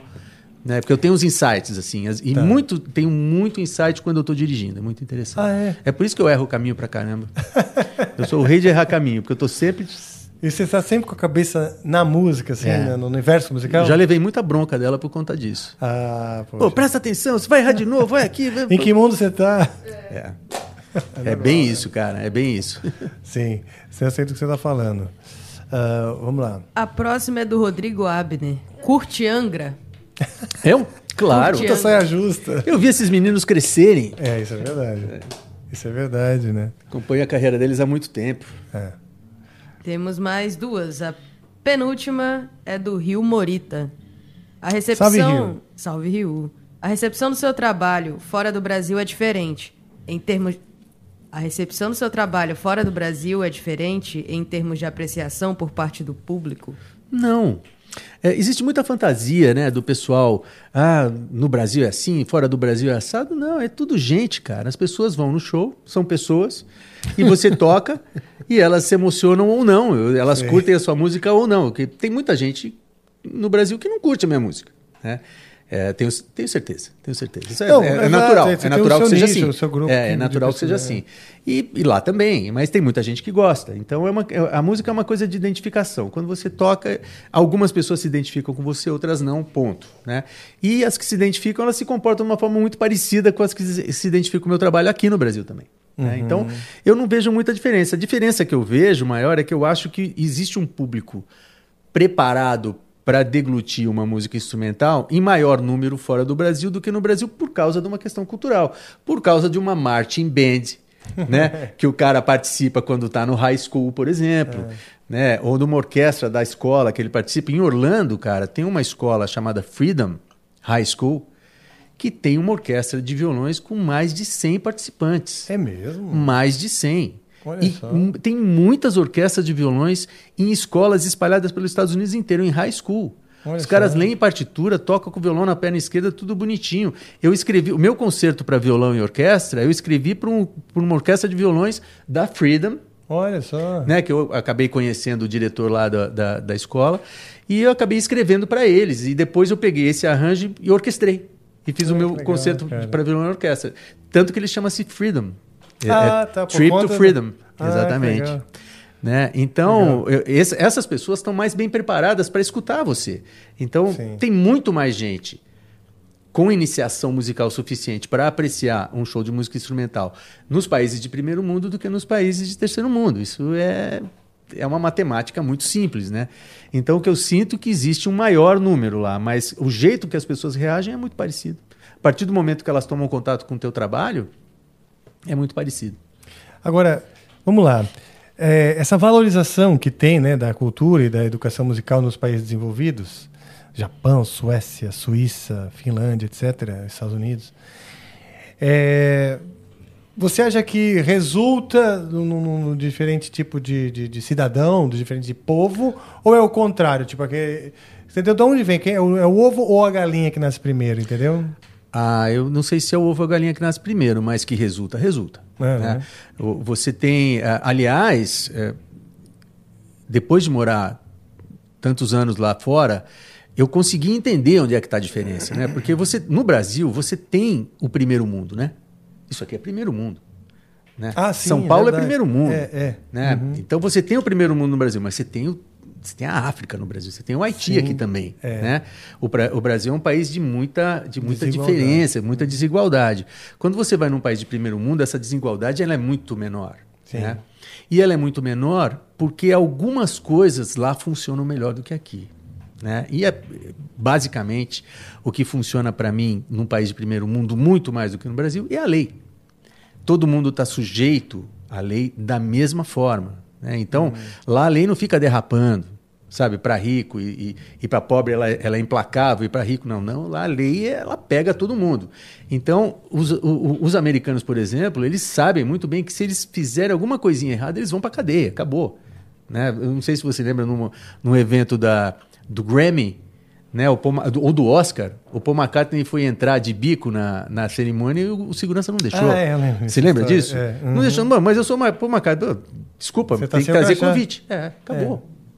Né? Esse tipo de coisa faz muita diferença e isso determina tudo. E aí, toda a estrutura de, de edu- educacional do primeiro mundo ela é baseada mais ou menos nesse princípio. Né? E aí você chega nesse resultado, onde você entra numa high school, você vê uma escola de música lá dentro que nós não temos no Brasil. Só que todas as high school têm com instrumentos, com professores, com salas de ensaio, com estúdio de gravação, isso tudo. High school, para quem não sabe, high school é uma escola normal, uma escola de nível médio. É a né? escola, o colegial. Exatamente, é o colegial. Então, quando você tem uma estrutura que está toda voltada para dar apoio para você, quer dizer, o que eu sinto nos países de primeiro mundo é que o país de primeiro mundo investe no cidadão. No Brasil, eu sinto que o governo suga o cidadão. é, o processo é completamente o contrário. Né? Lá o pessoal investe em você. Então, acho que faz uma diferença brutal. Você vê a perspectiva, eu não gosto de entrar tanto nessa coisa política aqui, né? O assunto é mais a música, mas ao mesmo tempo, é, bom, a gente né, é interessado nisso. Você vê perspectiva de mudança no Brasil nos próximos anos? Ah, não. Infelizmente eu não vejo. Eu, eu fui criado naquela no milagre, no milagre brasileiro, né? E eu lembro que meus professores falavam assim para mim: vocês jovens, vocês são o futuro do Brasil. Hum. Eu não acho que o Brasil melhorou daquela época para cá. Eu vejo cada barbaridade. Então, eu confesso para você que eu torço muito pelo Brasil, que é um país espetacular. Mas eu não consigo enxergar um horizonte muito promissor, não. Faz tempo já, inclusive. É, então é Mas difícil vamos ter, torcer, alimentar a vamos torcer. esperança, exato, né? Mas enfim. Vamos torcer, vamos votar direitinho, né? Votar direitinho. E, assim, minha recomendação é que, pelo menos no primeiro turno, vocês escolham, escolham, estudem, pesquisem por um candidato que vocês se afinem o mais proximamente. Que entendeu? te represente, Que né? te represente. Exatamente. No segundo turno vai ser uma saia justa para a maior parte dos brasileiros. Vai, vai, vai ter que votar contrariado. Essa é a grande verdade. maior parte dos brasileiros vão votar contrariados, caso, né, caso o segundo turno realmente se acabe sendo o, o que parece que vai ser. Mas, né, ah, pelo menos no primeiro, eu não- então eu não vou nem interferir no voto do, quem, do, do segundo turno, Porque- mas pelo menos no primeiro, dê para esse profissional que está aí querendo te representar, dê o, o seu voto para ele, não, não, não, siga as pesquisas. Próxima pergunta e última. Sugimori. Alô, Ah, Suzana. não, eu tô cansado de responder eh, Suzana- perguntas da Suzana Sugimori, não aguento mais. Suzana vai perguntar aqui ao vivo, né? Porque ela tá aqui do meu lado. Boa noite, pessoal, tudo bom? Boa noite. Ulisses, eu li que você tocou no Festival de Águas Claras e Sim. com Gismonte que isso mudou a sua vida até de uma maneira um pouco triste no começo. Não, não foi triste, não. Não? Foi, foi impactante, mas não foi triste. Essa história é uma história, é, é um divisor de águas na minha vida mesmo. Que eu tive a, a- eu tive a sorte de participar de uns eventos muito legais, cara. Esse de Águas Claras é, um, É. uma coisa É o que inesquecível. eh, pô, o Guilherme Arantes participava. Olha, é o seguinte, teve um, teve um festival de Águas Claras lá atrás, que eu não sei como é que foi, era, era o Woodstock brasileiro, vai, a tentativa, e era real, e conseguiram fazer, era legal pra caramba. Eu toquei na, na segunda, na segunda versão, depois de muito tempo, eles retomaram o festival, eu toquei nessa segunda versão com o Dalma, e a gente abriu o show do Egberto Gismonte. Né? Hum. Na época eu tinha 20 anos, como você, eu comecei muito cedo também, e já comecei no esquema bacana, né, tocar em grandes, em grandes festivais. Eu tinha uns 20 anos. O meu grande ídolo era o Egberto. Né? Era, o, era o meu ídolo naquele momento. Para mim, eu queria ser o Egberto e ponto final. E a gente foi para abrir o show do Egberto. Cara, eu conheci o Egberto naquele, naquele festival. Foi a primeira vez que eu conversei com o cara. Nossa, eu fiquei... Nossa, meu Deus. Parecia que eu estava na frente do Paul McCartney, né? E, e eu sei que o Egberto falou assim, cara, vamos almoçar e vamos lá no meu quarto tocar? E Olha fomos nós três e o, e o Egberto para tirar, fazer um som no quarto dele. Como eu era muito fã do Egberto, eu, eu tocava todas as músicas que ele tocava no violão, eu tocava também. Olha só, então, a hora que ele puxava, eu saía tocando junto, né? Tranquilamente, conhecia todas, né? Que legal. Cara, quando eu saí do quarto, do, do quarto dele, aí a gente foi pro hotel para tomar um banho, se preparar para ir pro show, que o show ia ser no final da tarde. Eu tive uma crise, cara, que eu falei, cara, eu não sou ninguém, eu sou uma cópia do Gilberto. Sério? Foi uma loucura isso. Eu falei, cara, quem eu sou? Ninguém, eu sou um cara que copia o Egberto, que conhece todas as músicas do Egberto, né? Cara, eu preciso saber quem sou eu. E eu entrei numa crise, mas foi a crise mais positiva que eu vivi, porque ficou muito claro para mim que eu tinha usado um ídolo para me, me aprimorar e, e chegar num determinado, numa determinada condição como músico, mas que daqui para frente eu precisaria encontrar o meu próprio caminho. Né? E foi aí que eu comecei a procurar o meu próprio caminho e, e achei, por sorte, um jeito de achar esse caminho. Porque, né, pô, qual é o meu caminho? É, é difícil, é tudo muito subjetivo, né? Sim. Mas eu, eu comecei a armar uma técnica para me encontrar, que foi uma coisa que eu, até hoje eu acho que foi legal, eu dei sorte. Que eu comecei a fazer assim, do que, que eu gosto? Aí comecei a fazer uma lista de tudo que eu gostava. Uhum. Dos estilos, dos artistas, das levadas, qual approach que eu gostava mais e, e fui entendendo que eu gostava de um determinado tipo de coisa, né? E eu comecei a tocar essas coisas que eu gostava muito, né? E tocar muito para adquirir as informações que eu precisava e com o tempo eu fui começando a compor as minhas próprias músicas com um estilo muito particular, porque eu estava realmente sendo fiel àquilo que eu gostava. Eu gostava muito de música pop, gostava muito de música folk, gostava muito de música brasileira, do Milton, gostava muito de música clássica.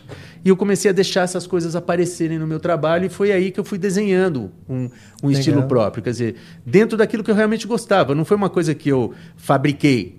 Né? Ah, não, foi um Frankenstein que eu fabriquei, entendeu? Eu fui, fui eh, realmente.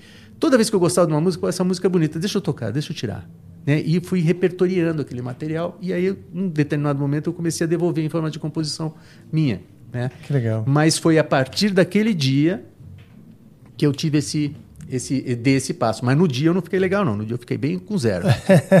Falei, puxa vida, cara, não sou ninguém. Não, pai. Aí, não, mas é, mas é importante. Quando você encontra o cara na tua frente É, e você posso toca imaginar. junto, você vê, pô, ele é de carne e osso. Os Sim. acordes que ele tá fazendo, o ré maior dele é igualzinho o meu. Sim. Né? Pô, então por que, que ele é ele e eu não sou? Né? É, são perguntas que. pô, Sim. É um ser humano. É. pô, que nem eu. Então, poxa, se eu quero ser alguém, eu tenho que ser alguém. E cadê eu? Né? É complicado, é um negócio interessante. Mas foi uma experiência única. E você falou que você listou, começou a. a- a- você falou do método, né? Que você deu só quanto do método. Que você listou as coisas que você gosta e tal. Você é um cara adepto ao método? Você é metódico na- na- nas, nas, nas coisas ou nem sempre? Cara, eu acho que eu sou é, caoticamente metódico. ok. Eu não, eu não sou aquele cara que fica botando tudo no papel Tá, e tal, mas eu Excel. sou um cara que eu fico ligado o tempo todo. Tá. Né? Eu me ligo em várias coisas ao mesmo tempo, mas eu estou sempre conectado, eu estou sempre Tá. na vibe de. Quando eu enfio um negócio na cabeça, eu fico naquele negócio. Mas eu não fico cientificamente, não. Hum. Né? Então, por exemplo, essa- eu não fiz uma lista no papel das músicas que eu gostava. Mas, Entendi. é, mas quando eu escutava, por exemplo, o The Horse with No Name do América, eu falava, pô, cara, isso aqui é legal.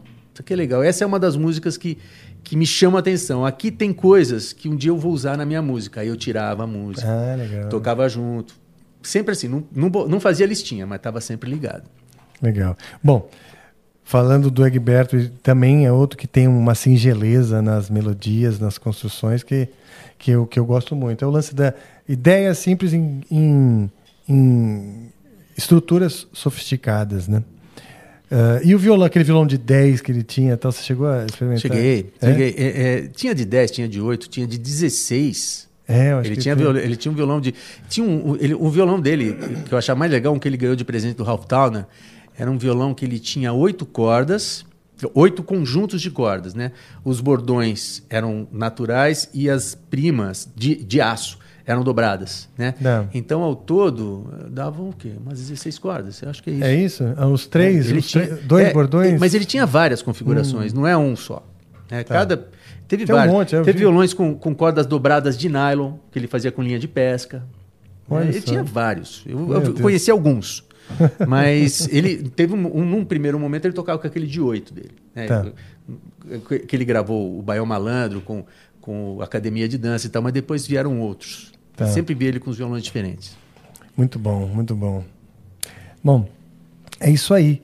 É, Tem uma música que você tocou quando eu estava passando o som aqui, e ela tem um monte de passagem interessante. E a gente não estava ainda rolando. Você- não sei qual era, não sei o nome, mas você lembra qual que foi? Você estava passando o som. Ainda falei, pô, tem um- uma coisa meio. Tem uma hora que parecia que foi para tons inteiros. Ah, pera um pouquinho. É isso aqui? Aqui. Veja se é isso. Talvez seja isso aqui.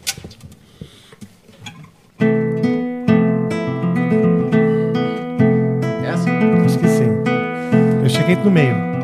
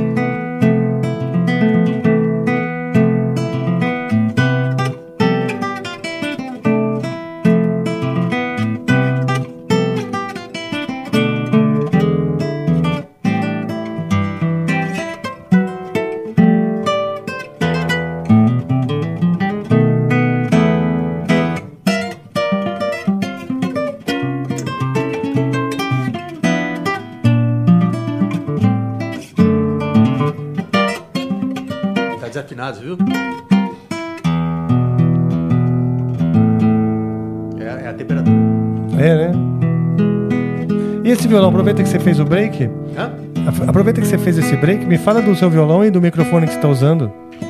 Esse violão aqui é um violão de um, de um luthier brasileiro chamado Joacir. Ele é muito conhecido por fazer violas caipiras, Ah, tá. das mais famosas que tem. E ele também faz violão e como um construtor de violão ele não é tão conhecido, mas o violão dele é excelente. Ah, é? Eu gosto muito, o violão tem uma, uma medida muito legal para mim.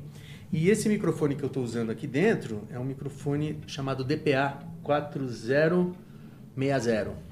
É um microfone micro de lapela, assim, mas de excelente qualidade. Então, quando eu, quando eu quero tirar um som bem limpo, num, num ambiente favorável, né? Se eu fosse tocar com baixo bateria, talvez ele não aguentasse. Mas nesse ambiente aqui ele, vai, ele funciona muito bem. E por onde está saindo o fiozinho dele? Aqui, na verdade eu fiz uma instalação, uma instalação bem, bem, ah, vou colocar aqui para vocês verem. Eu fiz uma instalação Ah, tá bem escondidinho ali Ele embaixo. tá escondidinho aqui dentro da boca. Eu- Aí o fiozinho passa por aqui. Tá certo. Aí eu prendo ele com um velcro, eu tenho um velcro ah, ah, aqui dentro e eu enrolo um velcro no microfone. Aí eu grudo ele por aqui, aí eu passo ele aqui bem no cantinho, aqui tem outro velcro, ó, para ele ficar justinho. Um outro aqui Uhum. e esse aqui que E esses, esses velcros é você tudo- compra separado? Exato, isso é tudo artesanal total, né? Para conseguir fazer ele, ele ficar aqui dentro com o fio esticadinho, para ele não aparecer aquele fio aqui. Sim, sim, lá. sim, então ele sim, fica sim. bem disfarçadinho dessa forma. Legal. Só que ele tem uma qualidade muito boa. É, né, Dom? Tô percebendo. Tô percebendo, tá bem bonito o som mesmo. né? Então, essa é a onda desse violão. Eu gosto, gosto muito dele, é um violão muito confortável. Normalmente é o violão que eu uso para fazer turnê. Ah, ele é legal. resistente, é um violão que ele é resistente à, à mudança de temperatura, à umidade e tal. Ele ele- o tampo dele não é muito fino. né? Enfim, é um violão fácil de tocar. Tem um, um som legal, um volume legal, muito afinado. Ele está desafinado agora por causa da temperatura, né? Mas é um violão muito legal. Quer tocar aquele pedacinho lá que tava ali em cima? É esse aqui?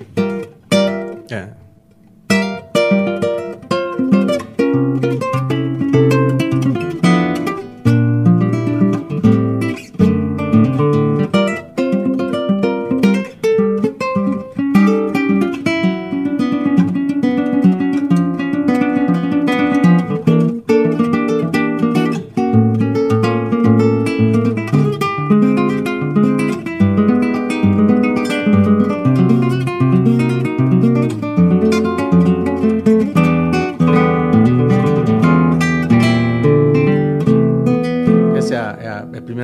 mão fria aqui. Mas eu acho que a parte que você se refere é essa aqui.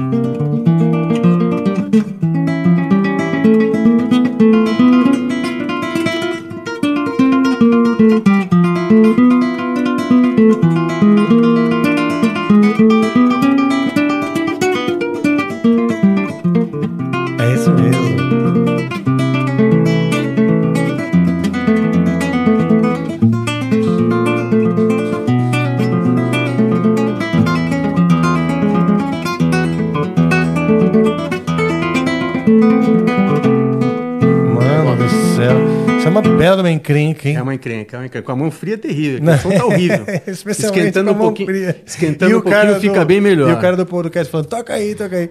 Mas... Essa é, música está no meu último disco. É uma música chamada Vestígios, o disco chama-se Véu.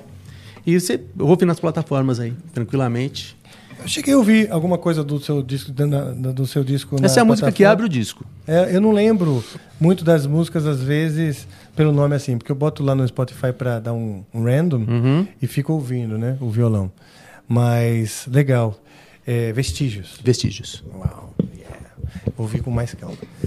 Então, acabamos aí as perguntas, né? Você falou do, do, do America, né? O Horse with No Name. Exatamente. Vamos fazer para finalizar? Vamos. Bora? Ficou? Eu vou pegar aqui ela no, no Cifra Club, justamente. Ah, tá legal. Tá bom? A gente pode cantá-la também. Eu adoro cantar, cara. Eu sou um cara metido. Eu, eu- eu- a parte do lá, lá, lá, eu canto isso aí. Pronto, a gente faz um coro. A gente faz um coro feliz. Não é?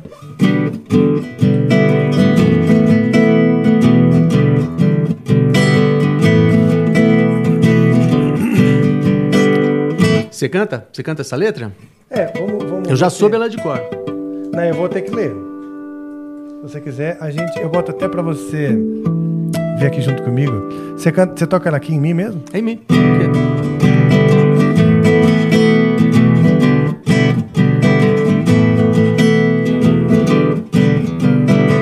Essa música eu uso muito, muito de exemplo de composição pelo fato dela ser uma música com pouquíssimas notas na melodia. É, então, fica Que é- meio... é só- é mais rítmico, né? On the first part of the journey. Vê se é isso. É quase o samba de uma notação at americana, all né? the life. É isso mesmo? Part of the journey. I was looking all the life. There were plants and birds and rock and things. There were sands and hills and rings. First thing I met was a. Aí já começa. On the rain. With the desert, you can remember your name. I, I felt good to be out on the rain. La la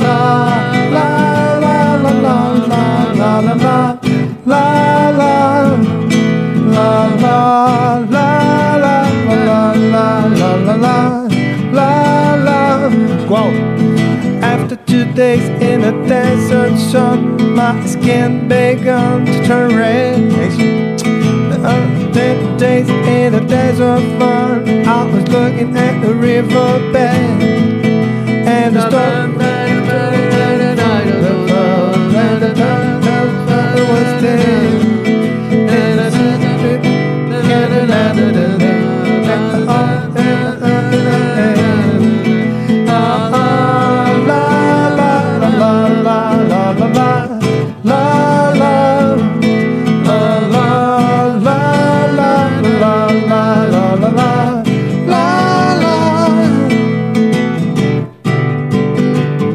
solo de violão, né? Sim, tem até um solo escrito aqui, tô vendo no É Cifra Club lindo aí. E, Essa música tá, ela, ela tá nas paradas de sucesso há mais de 40 anos. pois é. E, e você tem uma memória afetiva com ela? No, do momento que você ouvia? Total. O que, que ela te remete? Cara, eu não, não sei exatamente o que ela me. Ela me traz um- um- uma sensação de leveza. de- porque, é, na verdade, é a história de um cara que foi pro deserto para encontrar um sentido na vida, né? Tá. É, que- Tipo Jesus. é, tipo isso. É, uma- é uma música muito hippie, né? É uma música muito Sim, hippie. sim, sim. E, e eu acho que esse clima que ela traz é muito legal. Esse grupo, né, o América, eu sou super fã. É, é, talvez as músicas que eu tenha mais memória afetiva venham deles, né? Aquela outra que é toca direto no rádio, aquela ahn, ah, Ventura Highway. Como é? Não, não é Ventura Highway. Não é? Tem Ventura Highway, tem a, a, a, né? Sister Gold Hair. É, então, mas essa é outra linda, adoro. E, mas o Ventura Highway é outra música que toda vez que eu escuto, cara, me, eh, me dá uma alegria ouvir aquele negócio. Eu falo, pô, mas é muito legal isso, sabe? Astral, entendeu? O astral da música é muito bacana e muitas músicas do América me trazem esse, esse astral. Né? coisa, um Então- folk americano, meio hippie. É, meio hippie, bem hippie, né? Eu era meio hippie quando era moleque. Eu- É? Se eu, se eu tivesse cabelo ainda, eu ia deixar crescer, crescer que nem o seu. assim. Já tive cabelo assim. Né? Que eles, infelizmente, caíram, né? Mas, eu, Mas eu essa, lembro- essa onda hippie eu curtia muito. Ah, que legal, cara. Janis Joplin. Sim. Curtia? Sim. Kelly Simon. Kelly Kelly, Simon, Simon. no, no primeiro disco dela, um dos Puta, primeiros, o No demais, Secret. hein? No Secret, qual que é uma No música? Secret. Ahn,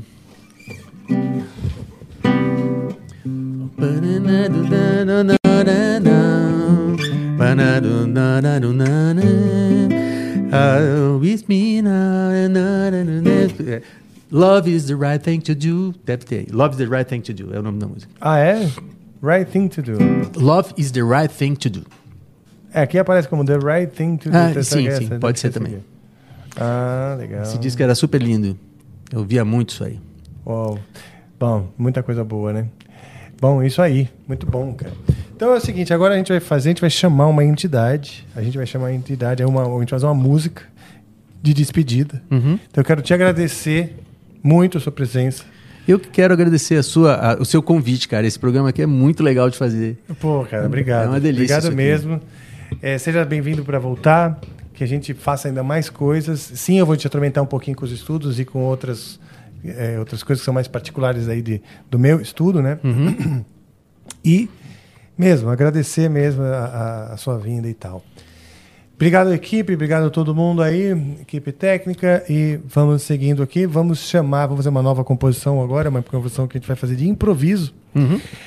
Que a gente busca essa entidade, essa entidade que é ah, o que fecha e arremata o nosso programa maravilhoso, esse programa que você também gosta muito aqui, no canal Amplifica.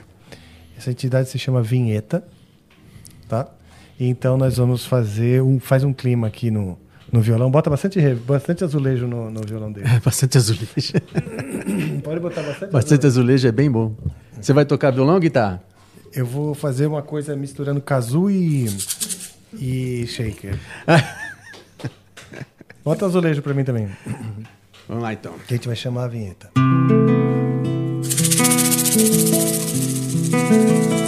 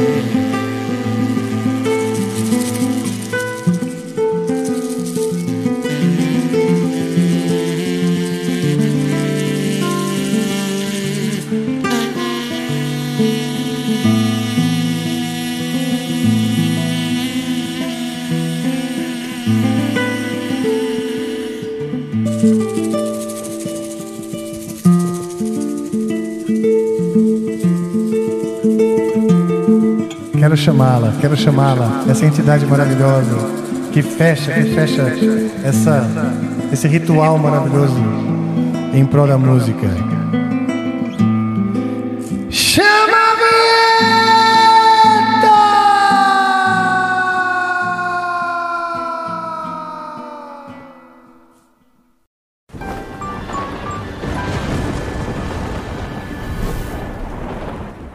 a Leftovers?